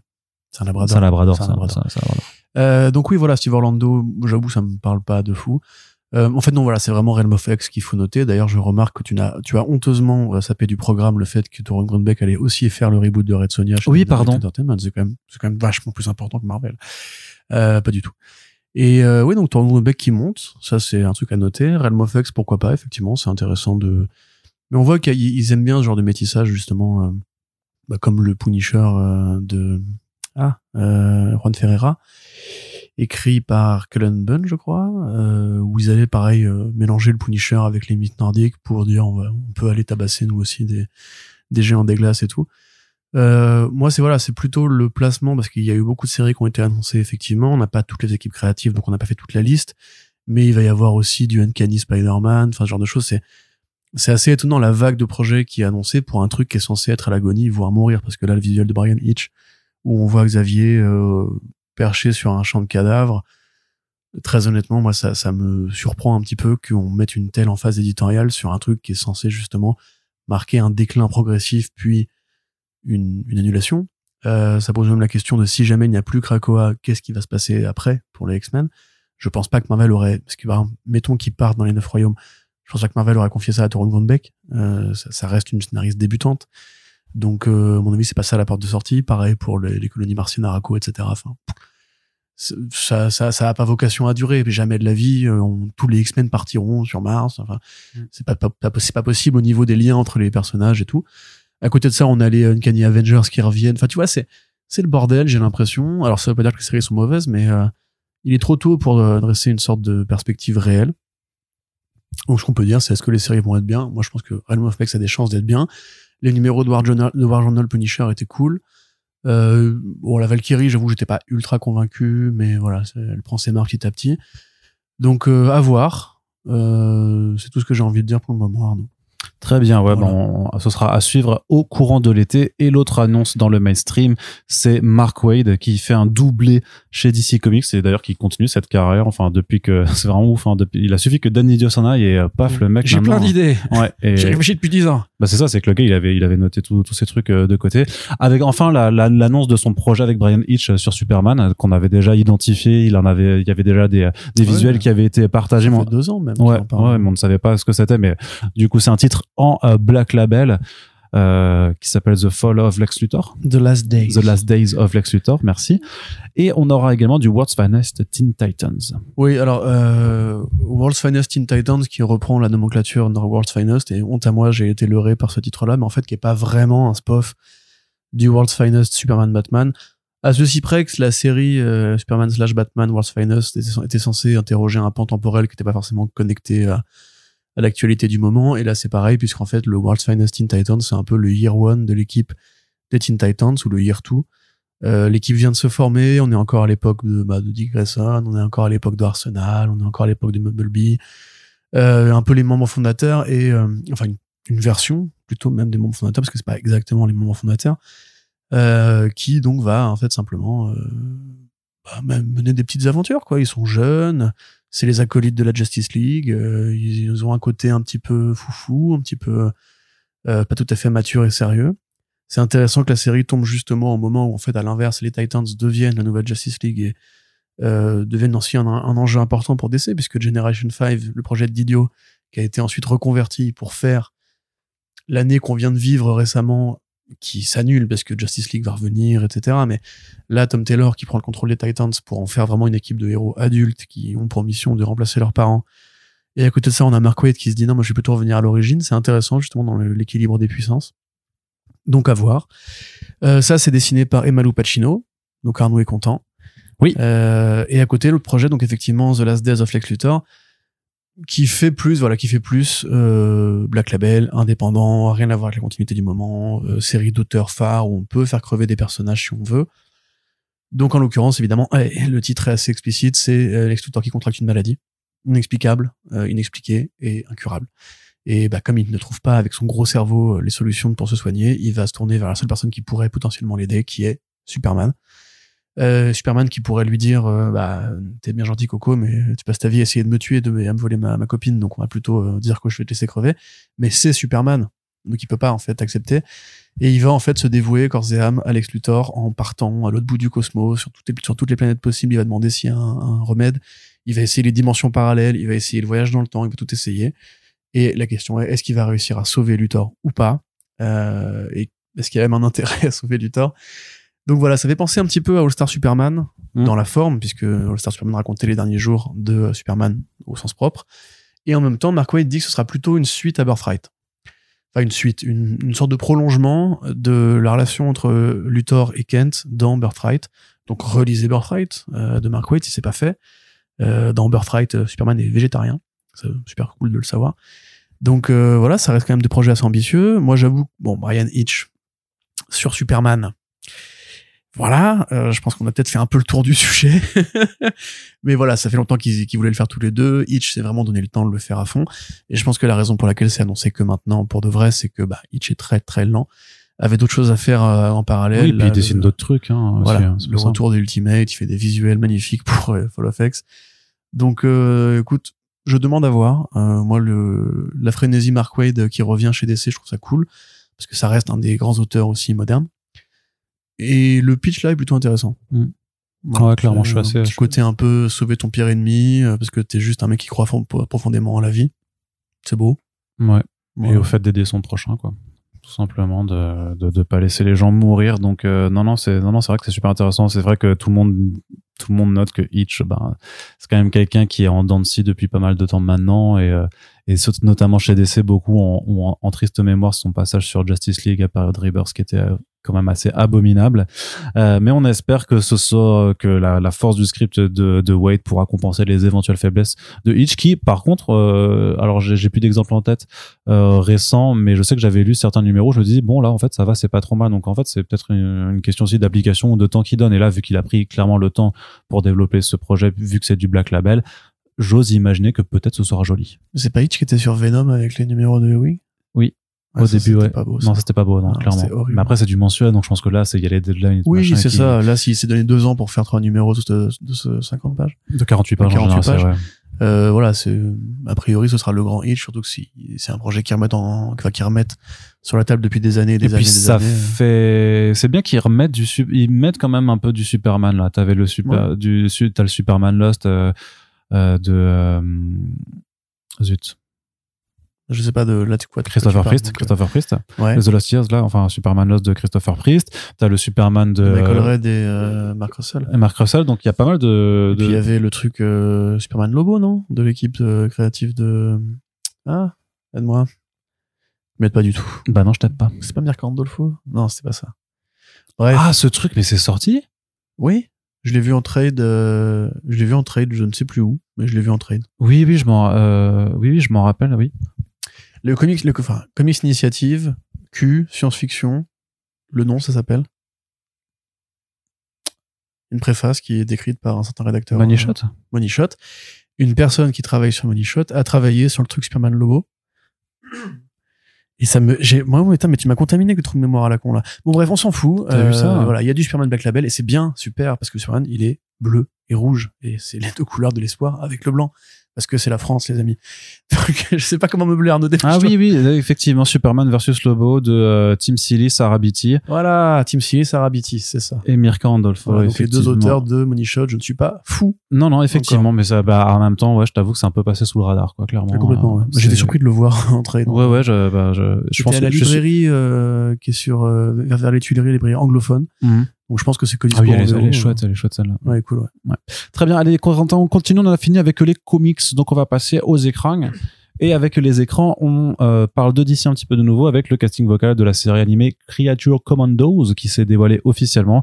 Donc on a eu le- la confirmation que Frank Grillo sera dedans pour jouer, euh, pour doubler en tout cas Rick Flag Sr., sachant que l'ensemble du casting en fait est promis à avoir des apparitions possiblement en live action également. C'est pas seulement de l'animation. Dans le tas, on retrouve des habitués euh, du euh, crew de Shangun, j'ai envie de dire, parce que Shangun, son frère, euh, sera donc là pour doubler Weasel comme il l'avait fait dans The Suicide Squad, mais aussi pour doubler Jerry Robot. Donc en fait, il va juste faire des bruits bizarres avec sa bouche qui seront modifiés. Comme d'hab. Ouais, c'est ça, qui seront modifiés par, par ordinateur. Steve Agee qui reprend aussi son rôle de John Economos. Mais ça, par contre, comment ça fonctionne? Parce que si c'est Rick Flag Senior, enfin, mécaniquement, ça peut pas être. euh, Enfin, remarque, on n'a pas dit qu'il était mort, le, le Rick Flag Senior dans l'univers DC actuel. Bah non, non, c'est rien. Mais bref, du coup, ouais, c'est mais techniquement, c'est le papa de euh, Joel Kinnaman. Ouais. Techniquement.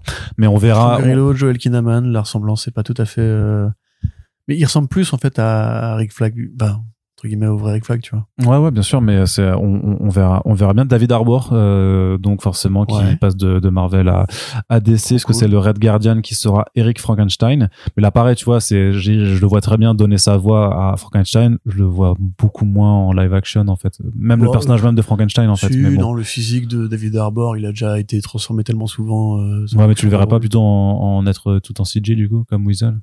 Peut-être. Hmm. Bah, Frankenstein, non, parce qu'il faut quand même un côté un peu pratique.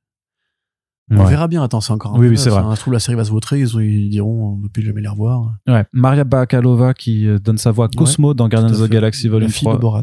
Donc euh, qui qui, est- qui fera la princesse Iliana Rostovich et on aura également Indira Varma qui a le rôle de The Bride donc la fiancée de Frankenstein et euh, Zoé Chao qui fera Nina Mazurski et Alan Tudyk le célèbre euh, Voilà, qui Alan Tudyk toutes les adaptations de comics avec Patton Oswalt. C'est ça. Les deux, ils sont toujours là. il fait notamment la voix de, du Joker dans la série Voilà. d'animé Harley Quinn Alien. euh, il était l'incroyable 40. cousin de Bruce Wayne dans la série Powerless Ouais, ouais, ouais. Mais dans le- les productions animées d'essai, il a fait des tonnes de voix. hein. Ouais. C'est, c'est vraiment un vrai putain de geek, ce mec. mais il est trop bien il est trop marrant et donc lui il fera le Dr Phosphorus pour euh, Creature Commandos donc euh, joli casting série en Ouais, production Le mec de la série Geoff Jones. Hé, hé, hé, hé. Je me qu'il avait, il avait tiqué à la blague dans le podcast, ça m'a fait rire. Ouais. Non, il lui ressemble pas du tout. Fous-moi la paix. laisse-moi Connard. tran- laisse, laisse-moi laisse-moi tranquille. Donc ouais, enfin gros casting et ça confirme d'ailleurs quelque part que la série sera vraiment en fait euh, une prod gun gun euh, à fond. Euh, au point d'ailleurs qu'en fait c'est même c'est même une dérivation de la Suicide Squad euh, mais en animation et avec des Strom à la place des super vilains quoi.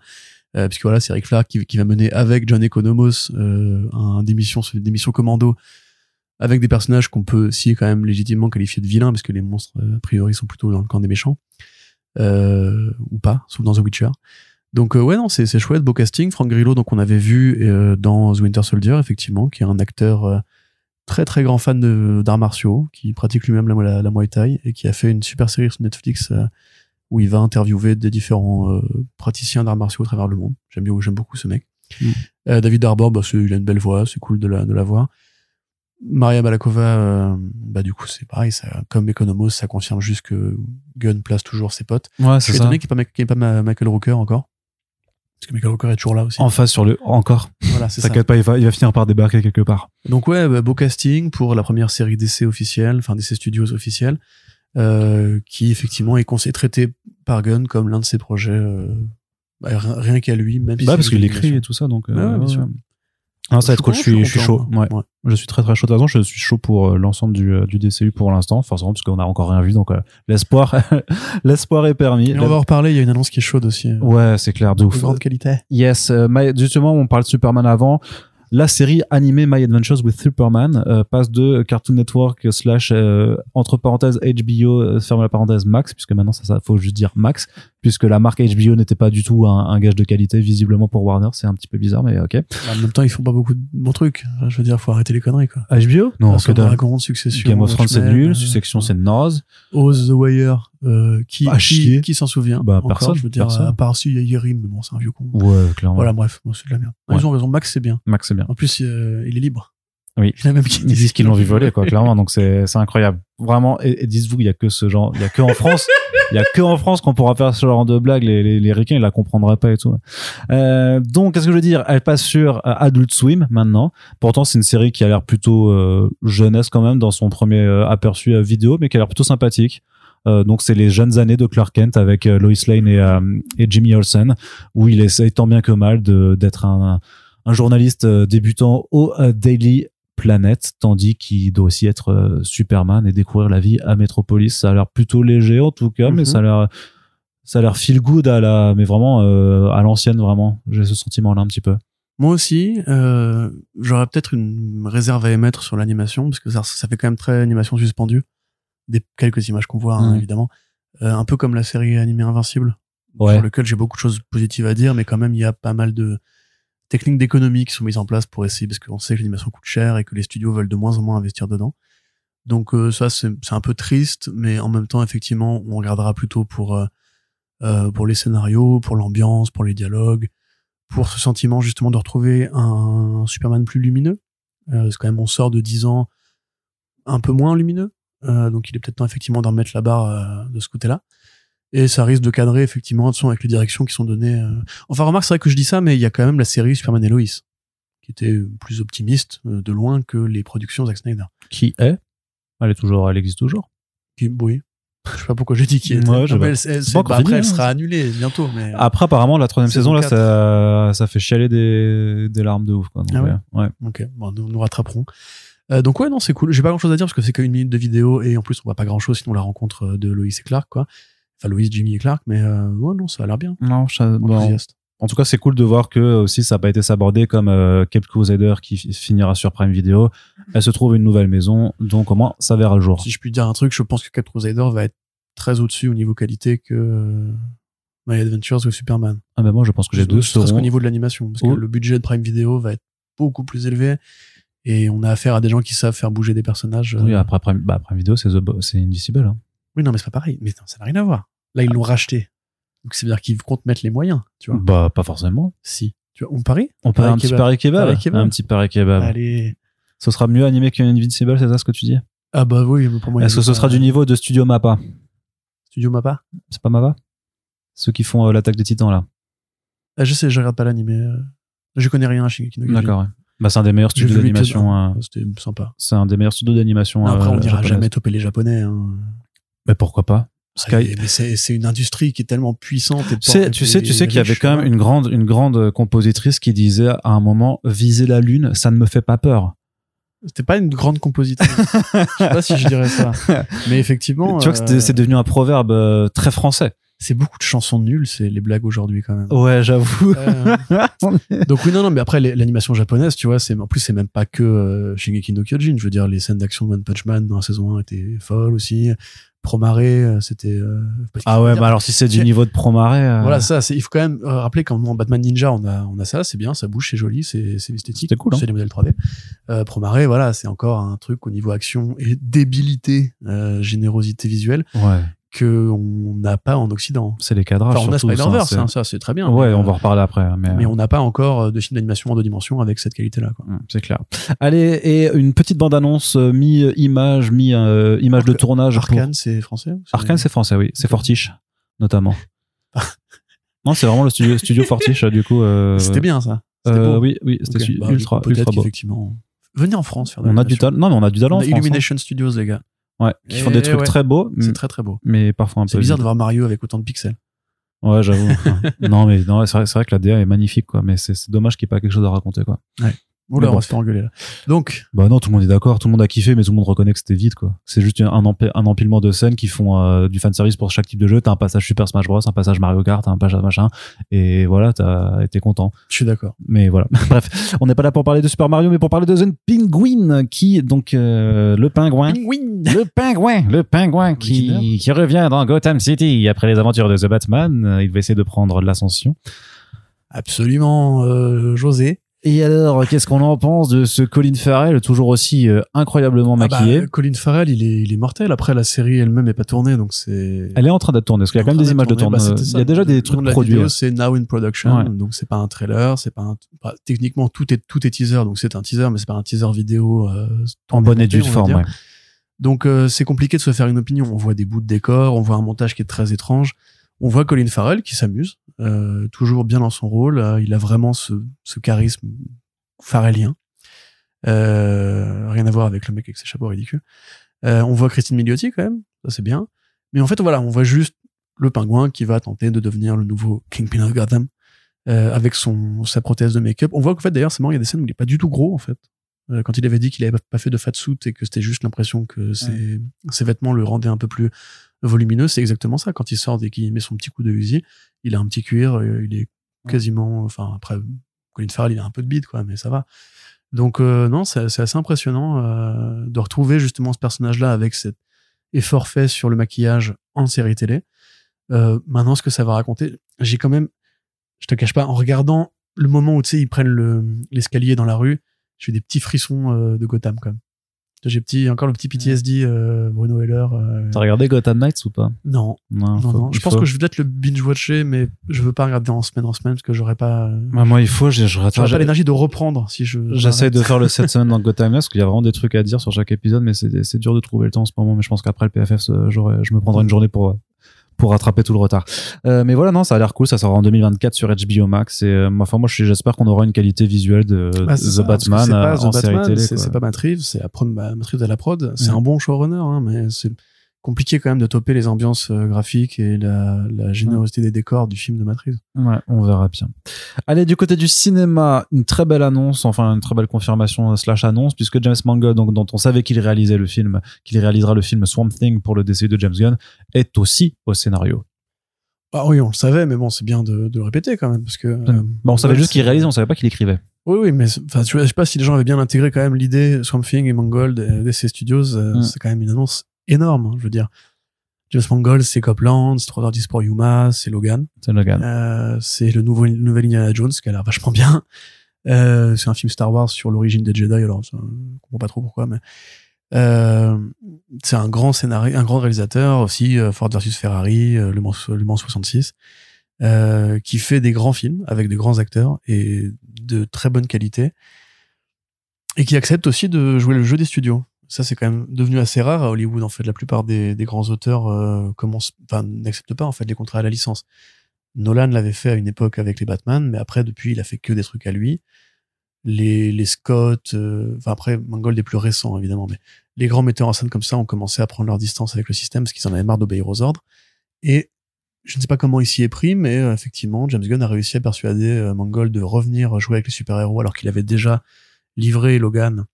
Était une prestation assez, assez impeccable. Je veux dire, c'est- ça reste l'un des plus grands films de super-héros de ces 20 dernières années. Euh, pour Swamp Thing en plus, qui est pas un genre, enfin qui est pas un personnage qui appelle à Mangold de base, c'est un vrai challenge pour lui, je pense, parce que Swamp Thing, tu peux le prendre par différents bouts évidemment, mais euh, ça reste une plante dans un marais hanté d'inspiration gothique qui tombe amoureux d'une nana aux cheveux blancs, euh, dont le mari est se transformer en corbeau. Enfin, c'est pas du tout euh, le côté porte-flingue, le côté euh, les, les bons acteurs bien américains avec des, des, Stetson euh, qui se donnent pour challenge de faire un truc de ouf et tout, tu vois. c'est pas les flics, c'est pas urbain, etc. C'est pas vraiment l'environnement typique de Mangold. Donc je suis très intéressé, je suis très curieux. C'est déjà mon film préféré. Parce que c'est mon personnage préféré. Donc on a très hâte de voir ça. Arnaud, t'es content? Je suis ultra content, je suis ultra chaud, j'ai hâte de voir ce que Mangold va apporter à, à cet, cet univers. Euh, c'est vrai que j'ai pas grand, je suis moins spécialiste de sa filmographie parce que j'ai pas vu tant, tant d'autres films de lui, euh, mis à part Logan, mais que j'avais adoré, effectivement, que j'avais trouvé ça vraiment, vraiment super T'as cool. pas vu Le Mans 66 Non, apparemment c'est super bien. Tout, tout ce qu'il a Ouais. fait est bien. en fait. À part, bah, du coup, Wolverine, le combat immortel. de voiture, je m'en fous un peu, mais euh, Mais moi aussi. Mais Ouais. c'est bien quand même. C'est D'accord. Tu sais, c'est comme Social Network. Tu vois. Moi, je m'en fous de savoir comment les, les nerds qui ont créé Facebook l'ont créé. C'est juste le film est bien, tu vois. Ouais. Euh, donc, il faut, il faut voir ça et voir Copland aussi, qui est l'un des meilleurs films de Stallone. Ok, très bien. Euh, autre annonce, par contre, où, là, du coup, j'ai encore, moi, là, là, du coup, je suis plus euh, connaisseur peut-être, c'est Mia Goth qui arrive dans euh, le reboot de Blade. Donc, euh, une actrice qui s'est fait connaître, euh, bah, Pour, surtout pour euh, des films d'horreur. Elle a commencé notamment Un à, infomaniac au début. euh, non, pas du tout. Elle est pas du tout dans Infomaniac. C'est Antéchrist alors? Euh, non plus. Tu confonds avec Charlotte Gainsbourg, là, mais. euh, Non, pas du tout. Attends, je vais vérifier parce que là, du coup, t'as l'air un peu trop sûr de toi et ça m'énerve. Ah, bah, j'ai écrit ce matin, donc euh, je sais qu'elle a pas fait Nymphomaniac. euh, Vas-y, enfin, euh. Mais donc, dans A Cure for Life, Le Cure for Wellness. A A Cure for, oui, oui, d'ailleurs, A- A Cure for Life. Non, non, non, A Cure for Life, c'est le titre français. Ils avaient, ils l'avaient Ah titré ouais? comme ça, ouais, ouais. Quoi? Ils. Bah, Oh, Nymphomaniac de Lars von Trier. Comment ça? Oh, du don Dans sa filmographie. Mais Mais what du don, mais qu'est-ce que c'est étonnant ça, Arnaud Mais à quel moment Tu vas apprendre le cinéma d'auteur maintenant, espèce de petit. Mais Sérieux, elle était dans Et du coup, pour la peine, je hijack tout ce que tu disais. Donc, elle a fait effectivement Suspiria. Elle a fait High Life de Claire Denis. Et maintenant, tu peux reprendre ce film qui t'intéresse, toi. A Cure for Life, Voilà. Marrowbone. Les slashers, là, les slashers que t'aimes bien. Ah, bah, X et Pearl, Ouais. Qui ont eu bonne presse, apparemment. qui ont très bonne presse. Et d'ailleurs, il y a un troisième, euh, ça va être une trilogie euh, par euh, Ty West. Euh, et Infinity Pool, que j'ai pas vu de, de Brandon Cronenberg, le fils Cronenberg, qui a l'air complètement taré, qui a l'air Ouais, incroyablement bizarre. Euh, ah, mais oui, mais j'avais pas fait afficher tout, c'est pour ça. une, une personne suis avec un, physique typique film d'horreur, ressemble à une sorte de poupée hantée, elle a pas de sourcils. Mm. Euh, effectivement, l'une des vedettes du cinéma d'épouvante moderne, qui a fait l'infomaniaque de Lars von Trier. oui, oui, volume 2, ça va, c'est bon. Dis pardon, dis pardon. Pardon. Voilà, c'est bien. Et euh, donc annoncé pour le film Blade, qui a priori devrait plus se tourner vers un, un imaginaire horrifique, on peut l'imaginer en tout cas. Je sais pas, Arnaud, t'es content? Tu m'as dit que t'étais content. Bah, moi, je suis content parce que bah, c'est une très bonne actrice parce qu'elle elle a montré justement euh, euh, dans, dans tous ses films en fait euh, la, la palette de son jeu qu'elle a été capable de faire des choses assez assez incroyables tant dans le rôle justement de, de la victime ou du, du bourreau. Euh, ceux qui ont vu les, les Pearl X euh, se, se- le savent. Euh, actrice transformiste aussi hein, puisque dans, dans X notamment bah, elle joue deux rôles en fait euh, et euh, si vous le savez pas vous ne le saurez pas avant de voir les, les crédits. Et donc c'est vraiment assez impressionnant hein, ce qu'elle qu'elle réussit à faire.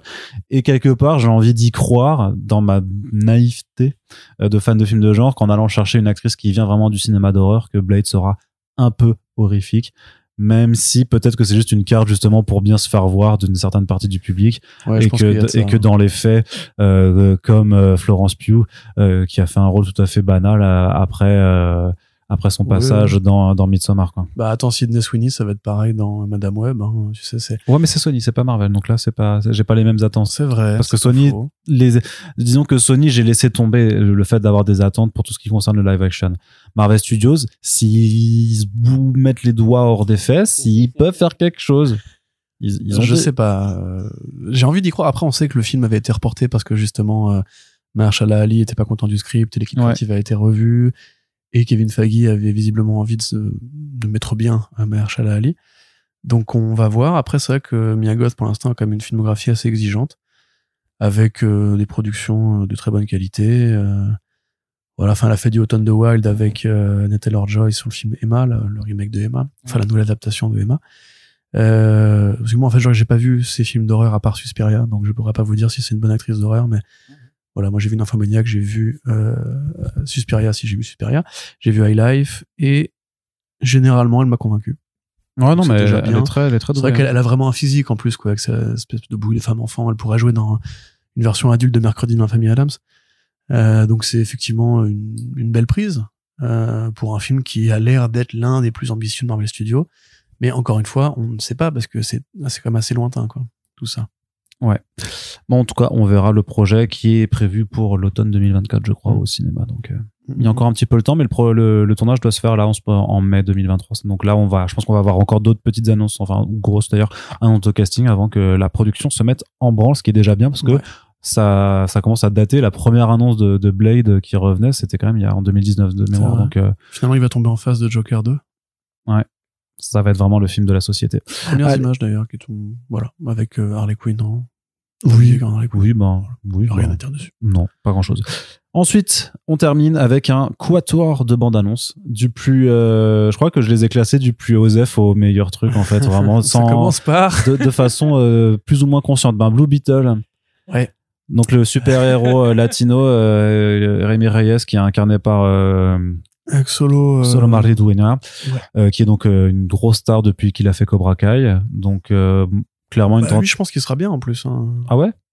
Bah, je- de ce que je vois de son jeu, il a pas l'air Tu- d'être euh, aux fraises, tu vois. Mais, Non mais le trailer pour moi c'est Venom mais avec une armure quoi robotique. Hein. mais le film, le film a l'air en fait d'être extrêmement archétypal Mm. dans ce- cette proposition d'origine story avec un personnage qui vient d'en bas, on va dire. Ça ressemble à la fois à Spider-Man, ça ressemble à la fois à Shang-Chi, ça ressemble à la fois à Venom, ça ressemble à la fois à énormément d'autres choses qu'on a déjà vu ailleurs, même à Kikas quelque part. Enfin, il y a vraiment très peu d'idées à soi, quasiment aucune en vérité, euh, dans cette bande-annonce. Le costume, quoi qu'il soit, fidèle aux comics, Ouais, il est plutôt- fait plastoc Mm. pour moi, je trouve. Alors que paradoxalement, il a un potentiel dans la mesure où il peut créer les armes qu'il veut, etc. Enfin, et puis, Ouais le plan de fin avec l'épée c'est enfin c'est presque banal au final par Ouais, rapport aux ça. possibilités. moi, je croyais de- que ce serait une Après, geek ou un que truc ce soit ça, que ce mais- soit un, un, un adolescent euh, qui ait pas d'imagination c'est- dire c'est pas comme Kyle Reiner tu vois qui est un auteur de, de BD qui devient Green Lantern et qui du ça, coup par, peut faire plein de par trucs. rapport à Jordan fait pas que des coups de poing Ouais, géants. c'est ça. Mais moi, je suis d'accord avec toi. Le problème, c'est que le scénariste, lui, s'il se donne ce challenge-là, doit avoir de la créativité. Tu vois, c'est c'est tout le problème. Ah oui, mais après il est payé aussi. hein. Et là, je vois pas une once de créativité. C'est voilà, c'est le jeune homme. En plus, je dis pas qu'on commence à avoir l'habitude, mais après Miss Marvel, après Miles Morales, après Shang-Chi, justement, ce côté, en fait, cette espèce de critère de différenciation d'être euh, issu d'une communauté et du coup de mettre des jalons culturels qui vont renvoyer à cette communauté. En l'occurrence, évidemment, on voit bien que Jaime, c'est un peu l'espoir de sa famille, qui sont des cols bleus, qui partent d'en bas, qui sont des migrants euh, première génération. Lui, il incarne plutôt l'espoir d'aller à la fac, euh, de machin, de bidule, dans une famille qui va sûrement voilà euh, faire des phrases en ça a un nom d'ailleurs le mélange entre l'anglais et l'espagnol j'ai vu un super cours de langue par rapport à ça sur, YouTube mais je vais vous dire ça plus tard voilà en fait ça c'est pas un critère d'originalité suffisant surtout si c'est un film à petit euh, à petite ambition à petit budget à petite production parce qu'effectivement là tout ce qu'on voit bah, c'est des scènes très urbaines qu'on a l'impression d'avoir déjà vu 200 fois les pouvoirs en eux-mêmes alors oui bah il peut voler euh, découper des trucs et faire apparaître des objets. Alors c'est très bien, mais vous imaginez bien que si justement c'était un comics avec un artiste créatif, vous auriez mille, mille variations possibles sur ce thème-là et les quelques scènes d'action qu'on entreaperçoit ont l'air extrêmement banales. En fait, ça fait mal de voir ce trailer-là et juste après de voir Tyler Rake 2 où c'est juste euh, Chris Hemsworth qui met des, bains, des, des patates à des mecs. C'est-à-dire qu'un film qui est réaliste, dans un sens, où il n'y a pas de super pouvoir, est gén- plus généreux visuellement dans la mise en scène de l'action qu'un film où il y a des super pouvoirs et des trucs en CGI que tu peux, du coup, bah, que tu, peux truquer la réalité. Et ça, moi, c'est un truc qui me désespère. On a John Wick, on a Atomic Blonde, on a Tyler Rake, où en fait, les metteurs en scène, qui sont les cascadeurs, font des films plus généreux visuellement, avec trois fois rien, que les films de, super-héros qui ont des centaines, des centaines de millions de budget. Euh, Shazam 2, bah, il y, avait quelques idées qui étaient visuellement intéressantes, mais en général, on va pas se mentir, on retient pas grand chose hein, dans les scènes d'action. euh, Est-ce que vous en souvenez vous-même, tu vois? Euh, Pareil pour Ant-Man euh, 3. Enfin, moi, je commence un peu à en avoir marre, en fait. Et au-delà même, tu vois, du scénario, parce que le scénario, il est ce qu'il est, tu vois. C'est Jaime Reyes. euh, apparemment, il faut dire Jaime, du coup. C'est Jaime Reyes. C'est pas un personnage qui me tient à cœur, particulièrement. C'est un super, c'est un Spider-Man-like, euh, latino-américain, voilà. Le Blue Beetle lui-même, on sait même pas, enfin, si le vrai Blue Beetle, le- l'origine sera là, tête corps. Oui, oui, parce que Euh, la méchante c'est Victoria Cord et on voit dans un plan euh, les costumes des deux précédents Blue Beetle. Donc il y a Ted Cord et l'autre dont je me Et rappelle jamais. C'est le ça, en fait, tu vois, c'est l'originalité de Rémi Reyes, c'est aussi d'être le, le Creed de Ted Core, tu vois, le côté euh, film sur la, enfin, un film sur la, la passation de pouvoir, le- l'héritage, le mentorat, etc. Ça aurait été peut-être plus intéressant. Donc non, moi j'avoue que ça m'a un peu foutu une douche froide. Euh, J'ai l'impression en fait qu'on Tu a sens aussi- vraiment fait une fanfiction euh, sans idée. Bah tu sens franchement que c'était un téléfilm à la base quoi aussi. Ouais. Je trouve dans le visuel, dans l'approche, tu dis ouais effectivement c'était un truc qui était prévu pour Max, pour HBO Max. Euh, mais euh, et là tu sais moi la réflexion que je me suis faite, je me suis dit mais en fait si le trailer de Bad Girl avait cette gueule là, mais en fait moi je suis limite maintenant en fait je me dis mais en fait je suis content que le film ait pas été euh, fini. hein. Parce que je me dis si c'est pour parce que à mon avis Blue Beetle sera peut-être sympathique, tu, tu vas le regarder, tu, tu le rangeras dans la carte, dans la carte effectivement bon divertissement que t'as oublié deux semaines après. Euh, mais en fait, si c'était euh, pour faire ça, ben en vrai, euh, Ouais, arrêtez de mettre, arrêtez de mettre des sous. Hein. Bah, de toute façon, ils vont arrêter, puisque ce genre de projet-là, euh, je ne sais pas si ça intéresse encore James Gunn, tu vois, mais c'est très clairement un film qui, là où justement Gunn, en, en passant sur TSS, The Suicide Squad, pardon, avait commencé à bien comprendre qu'il fallait faire bouger un peu les choses, moderniser. Oui, bah ça, les ça, oui, ça, ça rejoint complètement sa déclaration sur le fait que la, la cité des super-héros, c'est pas le super-héros en lui-même qui, qui l'a, c'est le fait que ce soit les mêmes histoires qui sont racontées en boucle. Et là, c'est vraiment, une prod milieu des Ouais. années 2000, quoi. en fait. ouais, ouais. c'est vraiment le, là, c'est vraiment le prototype du film que t'as déjà vu. Voilà. Comme si on 15 n'avait pas fois, pris 15 ans de Marvel Studios dans la gueule, 10 ans de DC, enfin. Et les gars, faut, faut bouger à un moment donné. C'est pas, effectivement, et l'argument de, euh, de, de la communauté ciblée ou de, de, de, de, de, la Euh, plus-value culturelle, elle suffit Eh plus. ben, Spider-Verse, euh, c'est un film aussi Oui. qui a un héros qui représente en plus deux communautés et c'est juste le trailer de Spider-Verse c'était plus créatif que ça. Alors c'est de l'animation, je veux Putain, bien. mais, je- mais trois secondes de- du trailer de Spider-Verse sont plus créatifs que l'ensemble Mais des oui, et puis même, tu, tu peux travailler la photo, même sur les images réelles, tu peux trouver des plans intéressants. Mais oui. Là, les scènes d'action, c'est- très vite, quoi. C'est- Ouais, Ouais, c'est vraiment dommage de, de, Ouais. d'avoir ce Moi, j'y sentiment croyais de, un peu, pourtant. Ça me, ça ouais, de potentiel en fait de potentiel qui est pas exploité mais on peut passer aussi du côté de Marvel Studios pour dire du mal des deux majors hein, euh, avec The Marvels Je veux pas en temps- je veux pas en dire du mal autant, moi, personnellement. ouais alors qu'est-ce que t'en as pas Bah, j'en ai pensé que je m'attendais à rien. ah mais je sais pourquoi parce qu'il y a un putain de chat Il y a plusieurs chats. Et c'est des Flerken en plus, re- reste bien. Euh, non mais voilà, oui, le petit plan où les, où les chatons Flerken descendent l'escalier, il est mignon, je peux pas dire le contraire. Mais toi, t'as aimé euh, les scènes avec Crypto dans le run pourri de Orlando avec Supergirl, donc reste bien, tranquille. Euh, en plus, vous avez eu Super Pets hein, l'année dernière, alors que moi, j'ai pas eu encore. mes- Mais il y avait un chat, Mais c'était le méchant. C'était voilà, le méchant. C'était le méchant. Ben, voilà. C'est forcément Issu d'un peuple qui a beaucoup trop souffert. Nous réclamons la représentativité euh, au cinéma. Donc oui, non. En fait, si tu veux, je m'en fous. Tu vois, le film pourrait ne pas sortir, ça, ça me serait égal. Mais ça a l'air ça a l'air anecdotique ça a l'air quoi. anecdotique, oui. Mais tous les Marvel sont maintenant devenus anecdotiques. Tant qu'il n'y a pas un Kang qui va apparaître, ils vont me dire, oh, ça, on s'en fout, c'est juste pour occuper le terrain. Et de facto, je suis content de revoir Kamala Khan.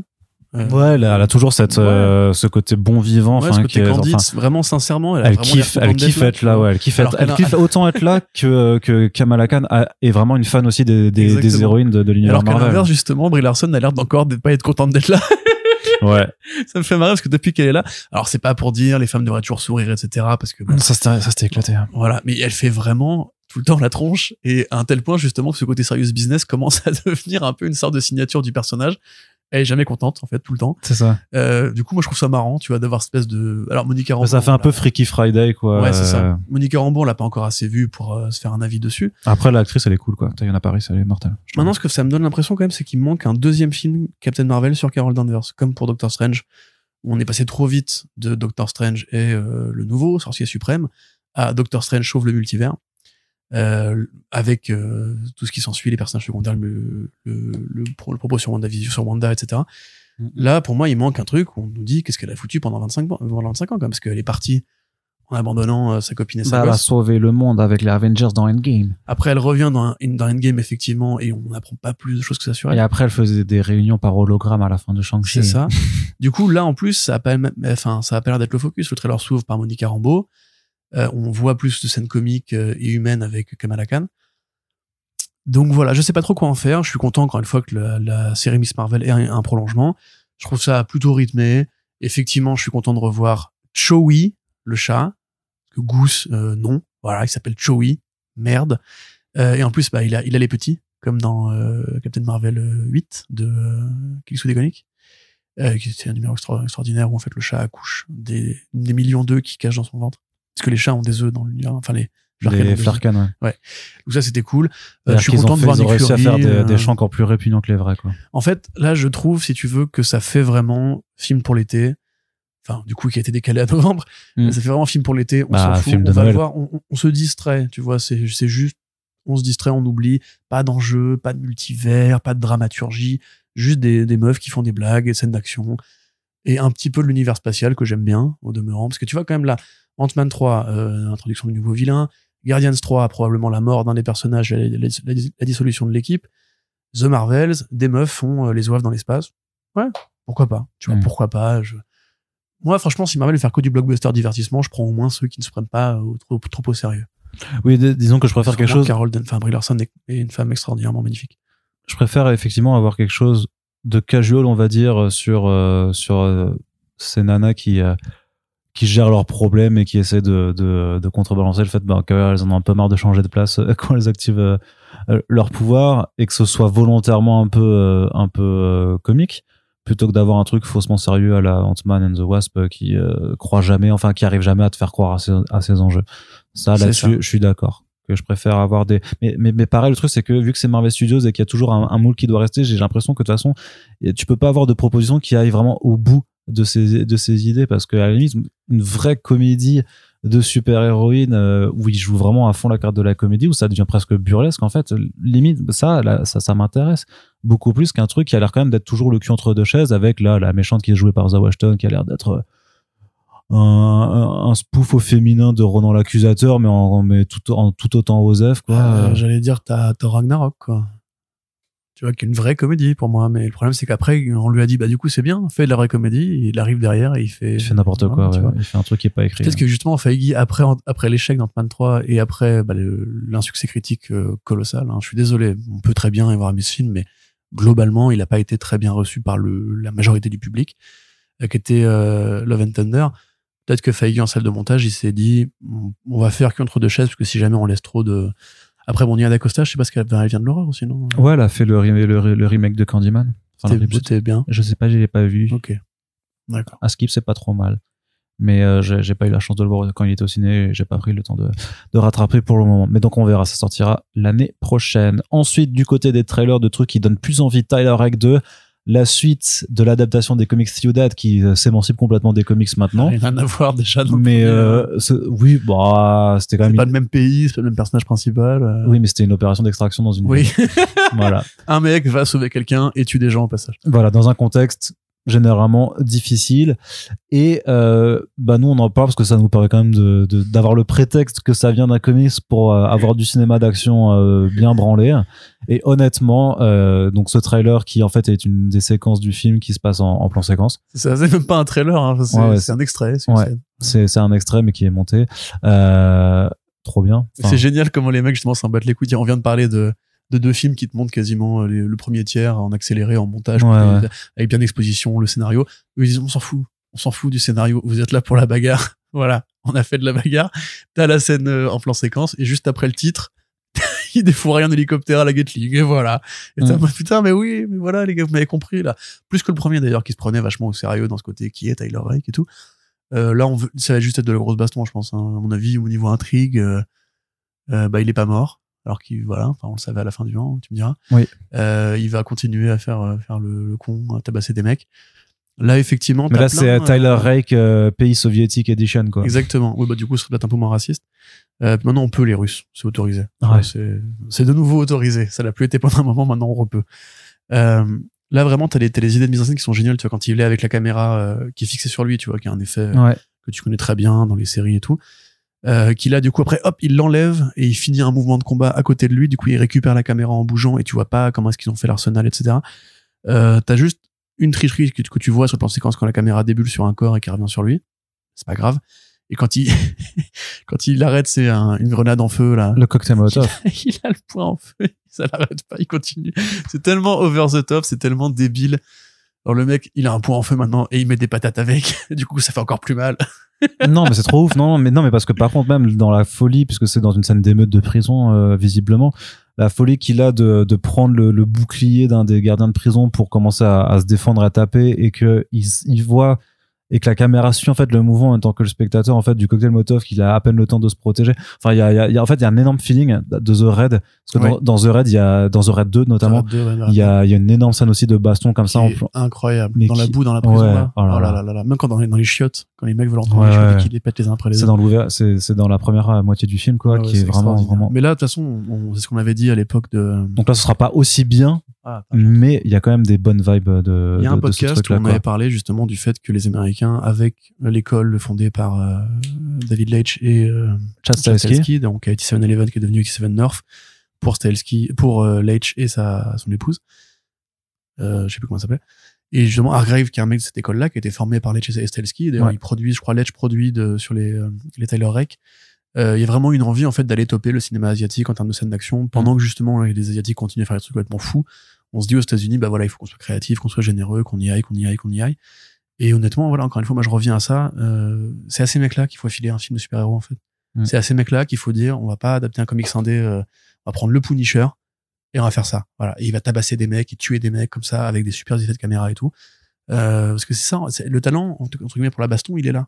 Et on voit qu'on commence à arriver même, même John Wick 4 apparemment les t'as des scènes euh, bien, tu vois, pour un quatrième film d'une saga. Moi, je me suis un peu Ouais, ennuyé. moi le quand 3 et le 2, je me suis un peu en- j'aime bien le premier, j'aime vraiment beaucoup mais le 2 et le 3 En fait, je me, rends- je me rends compte que techniquement, effectivement, il y a des scènes qui ont dû être assez, assez, assez euh, chaudes à, à, à filmer, que effectivement, t'as des, euh, t'as des, euh, t'as des passages avec des set, des, on va dire des, des, des pistes qui sont cool comme les- les- l'escalier de Montmartre et tout ça, parce que bah, en tant que voilà, en tant que Français, en tant que Parisien, tu, tu reconnais le truc, et qu'effectivement, quand t'as Reeves ou sa doublure qui fait, qui descend, bah, en fait en roulade euh, du coup, euh, parce qu'il il vient de se faire euh, taper euh, tout l'escalier de Montmartre, tu dis oh punaise, mais pour le cascadeur, ça a dû être un enfer à jouer ce il truc. se relève et il recharge son flingue et il remet son col de veste. Ouais, ouais. Clac. Mais je l'ai pas trouvé si je l'ai trouvé un peu longuet mais surtout qu'en fait ce qui est- ce qui m'ennuie c'est que c'est beaucoup de gunfights surtout John Wick et en fait les gunfights Ouais. c'est pas c'est pas là où tu peux faire vraiment les, les plus grosses Ah, efforts de mise en scène le quoi. premier, il avait quand même un truc au niveau du, du gun fu, comme il disait, tu sais, c'est cette technique qu'il avait de, de, de se déplacer, de recharger très vite, euh, d'être toujours un peu dans, le- tu sais, il prend le flingue, il s'en sert pour parer les coups et tout.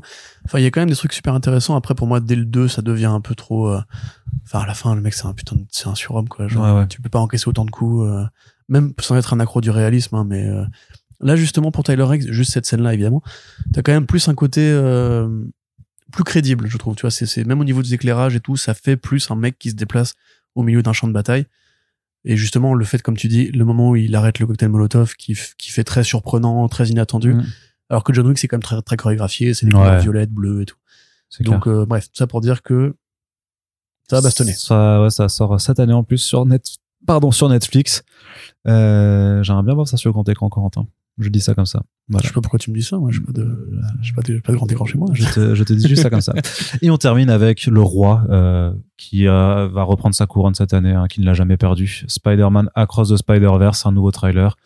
Limite, euh, t'as pas envie de regarder pour te laisser surprendre dans la salle de cinéma et en même temps, bah voilà, en l'espace de deux minutes, euh, t'as plus d'inventivité que tout ce, qui a, tout ce qui a été fait dans le cinéma de super-héros euh, bah, depuis le premier Spider-Verse, quoi. C'est juste trop bien. On en sait un peu plus sur l'histoire quand même. On sait Ouais. du coup qui va être l'antagoniste et on comprend mieux pourquoi le titre VF à la base était seul contre tous. Mais euh, voilà. Euh, Ce plan euh, Spider-Man euh, Let Loose. Ouais, ouais, le- ok, ouais, ouais, c'est- bah, c'est pour- c'est une bonne reprise du même, du coup, une, Ouais, ouais. une bonne reprise de, de Même ce la, même. la scène finale du trailer, elle est magique quand même. Il y, y a plus d'absurdité, j'ai l'impression, avec euh, la citadelle d'Eric euh, de Ouais. Spider-Man, on va dire, où ils vont plus jouer sur toutes les vannes méta, parce que dans le 1, t'avais ça un peu avec Spider-Man noir et euh, mais euh, Penny Parker, enfin Ouais. la, celle qui était en, en robot là, Ouais, Penny Parker, Voilà. vrai. où t'avais le côté un peu méta rigolo et la scène de jeu post-générique. Mais là, ça a l'air quand même d'être un peu plus euh, absurde. De la même façon, effectivement, donc le scénario, c'est grosso modo Miguel O'Hara, qui est le fondateur un petit peu de, de la citadelle des Spider-Man, va expliquer à Miles qu'il faut qu'il passe par un sacrifice pour, pour être légitime en tant que, comme araignée. Ouais, pour sauver le multivers, hein, Voilà. a priori. Et lui, bah, Bah s'y non. refuse. Donc, euh, ça explique mieux pourquoi est-ce qu'il lui cavale tous après, effectivement, dans les trailers précédents. C'est très beau, c'est très bien foutu. Euh, on revoit mon, mon bon Peter B. Parker préféré, avec la voix de Jack Johnson, qui a l'air trop gaze. Euh, effectivement, on entend un peu plus Oscar Isaac. On voit qu'il combat pas mal sans masque, en plus. Isaac, enfin, euh, Miguel O'Hara, qui a jamais été aussi bulky. C'est, devenu le Hulk, euh, le Hulk Dorman. euh, Ouais, j'avoue, il est bien vénère. Mais, mais voilà, mais dans les styles, il y a déjà, mais déjà, j'ai déjà fait des, plein d'arrêts sur image en disant, mais il y a déjà tellement de plans qui sont trop beaux, qui Ouais. la reprise de What's Up Danger dans le trailer, euh, moi, elle me refout des frissons, ça me rappelle que les, les, les frissons pas possibles que j'ai pris avec, euh, euh, bah, la scène de What's Up Danger dans, dans le premier Spider-Verse, il y a, je suis désolé, ça, ça va être trop, enfin, J'ai rien dit, pourquoi tu. non, mais je m'excuse. Enfin, je sais pas parce que j'ai pas, j'ai pas envie de, de, de partir non plus trop, parce qu'il y, y a un risque hein, que vu que c'est euh, pas les euh, mêmes réals que machin, il y a un risque qui existe que ce soit pas aussi bien. Et pourtant, moi, de tout ce que je vois maintenant depuis le début, Bah, visuellement, c'est sûr que ce sera déjà très bien. Enfin, euh, bah ça va être une branlée. Quoi. tu vois, cet effet stop-mo, euh, ces couleurs, ces, ces, ces textures en rajout, c'est déjà juste euh, très très beau visuellement. Après, peut-être que le scénario sera un peu moins riche, mais Moi, ce que j'ai un petit peu cool peur, c'est du placement euh, de produits euh, Spider-Man de Sony. Quoi, j'ai trop peur qu'il joue la carte euh, trop facile. euh, Parce que le même, il est marrant, tu vois, mais euh, c'est c'est un peu facile et j'ai peur qu'il fasse ça parce qu'il y a une version euh, internationale du trailer où au début ils font, ils reprennent des passages euh, de, de voix avec euh, Tobey Maguire, Tom Holland et euh, Andrew Garfield. Et ça, par contre, c'est du, c'est ça, ça m'agace, tu vois. J'ai peur qu'il tombe là-dedans, quoi. T'as la vanne dans le trailer où il dit euh, jamais le, le gamin nerdy de la Terre. Oui, oui, Non, euh, 9, 1689, euh, 9, si- euh, oui, ils font une référence à No Way Home, ouais. Voilà. Parce qu'il sera jamais. euh, et ça, c'est trop marrant de la part de Sony en mode genre. euh, Tom Holland dans Spider-Verse, jamais. Et tu pars qu'ils ils vont finir par le foutre, évidemment. Ou alors il sera en post-gène. Ouais, ouais. Mais moi, ça, après, je m'en fous, tu vois. Moi, Ouais. personnellement, je suis prêt à accepter le contrat parce que ça reste Sony Pictures. Euh, voilà, c'est les mecs qui font les films Bad Bunny, et, enfin El Muerto et euh, Hypnosis Club. Ouais, mais c'est. Sony Pictures Animations. Donc, c'est les gens qui ont fait les Oui, mais tempêtes non, de mais les boulettes de géantes. droit, ça reste les mêmes. Ceux qui signent les chèques, ça reste les mêmes. Et ils vont demander si un Ouais, mais jour les personnes de créatives. placer Tobey Maguire et euh, Andrew Garfield, ils vont le faire parce que Oui, mais c'est, parce que No Way Home a fait 2 millions. Ouais, ouais, c'est sûr. Tu vois. Et de fait, justement, par rapport à No Way Home, c'est agréable de voir un film qui prend le multiverse par arachnéen au sérieux, qui veut vraiment jouer à fond avec les possibilités que ça offre, pas juste pour le fan service, parce qu'il y a vraiment des références de nerd que même moi je n'ai pas. Très honnêtement, il y a des Spider-Man dedans dont j'ai vu des listings. hein. Alors lui Mm. vient de là, lui vient de là. C'est vraiment super, super pointu. hein. Ils ont vraiment fait leur devoir. Euh, de la même façon que c'est la première fois qu'on verra Miguel O'Hara au cinéma, tu vois, c'est un truc que je pense pas que Sony Pictures Cinéma euh, Image Ouais, réelle aurait ouais. fait, tu vois, parce que pour le coup, le personnage est pas, pas vendeur et tout. Donc c'est super bien, c'est super cool et ça montre un petit peu, j'espère que ça va montrer justement aux studios qui sont tous à fond sur le multivers en ce moment comment il faut faire. Bah, tu vois quand même avec le, ce qu'on disait avec euh, le Tor- Tortue Ninja que Spider-Verse a déjà commencé à infuser en termes de DA et de d'envie d'animation, qu'il y a déjà des, des, des, des petites Ouais, retombées. Je suis pas d'accord. Moi je trouve que ça ressemble beaucoup à Spider-Verse ce film justement. Non, mais non, mais pas, non, non, mais tu confonds parce que moi je parlais de Spider-Verse en fait. Alors Ah, que le Tortue. Ninja, tu vois, je, Je crois que tu parlais ça. de Spider-Verse. Oui, oui, non, non, en fait, ça, ça, tu vois, pas mais tu vois que ça faisait penser un peu à Spider-Verse quand même, Exactement. tu vois. Après c'est pareil, on avait dit pour Moon Girl et Devil Dinosaur aussi. Complètement. Le projet de, du, du réal du premier qui va être toujours pas sorti, Power avec la nana qui fait les kicks électriques. Mais ça, on le dit à chaque fois, en fait. Mais c'est une réalité que, artistiquement, à défaut d'être un succès au, au box, box office, la scène artistique euh, geek, on va dire, a vraiment pris des leçons de Spider-Verse. Mais encore une fois, même Miss Marvel, il y a des idées qui viennent de Oui, ouais, carrément, L'esthétique euh, violet, rouge, etc. Enfin, c'est quand même, voilà, c'est pas de nulle part, tu vois. Donc, euh, même, quelque part, on pourrait dire Blue Beetle a un peu aussi. Mm, ouais, non, Mais, quand même, euh, bon, moins, justement. Parce que sinon, sinon, on aurait été un peu plus euh, enthousiasmé, quoi. Mais donc ouais non non c'est c'est déjà c'est déjà le film de l'année. Ouais, clairement. dire. J'ai clairement envie de dire ça et c'est là-dessus, c'est sur ces belles paroles qu'on va se quitter.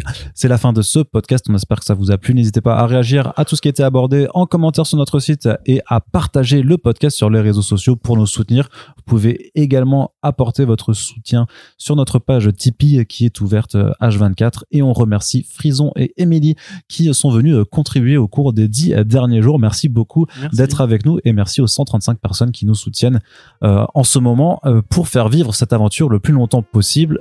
On espère que ça vous a plu et on vous dit à très bientôt pour la suite de nos podcasts. Salut Salut.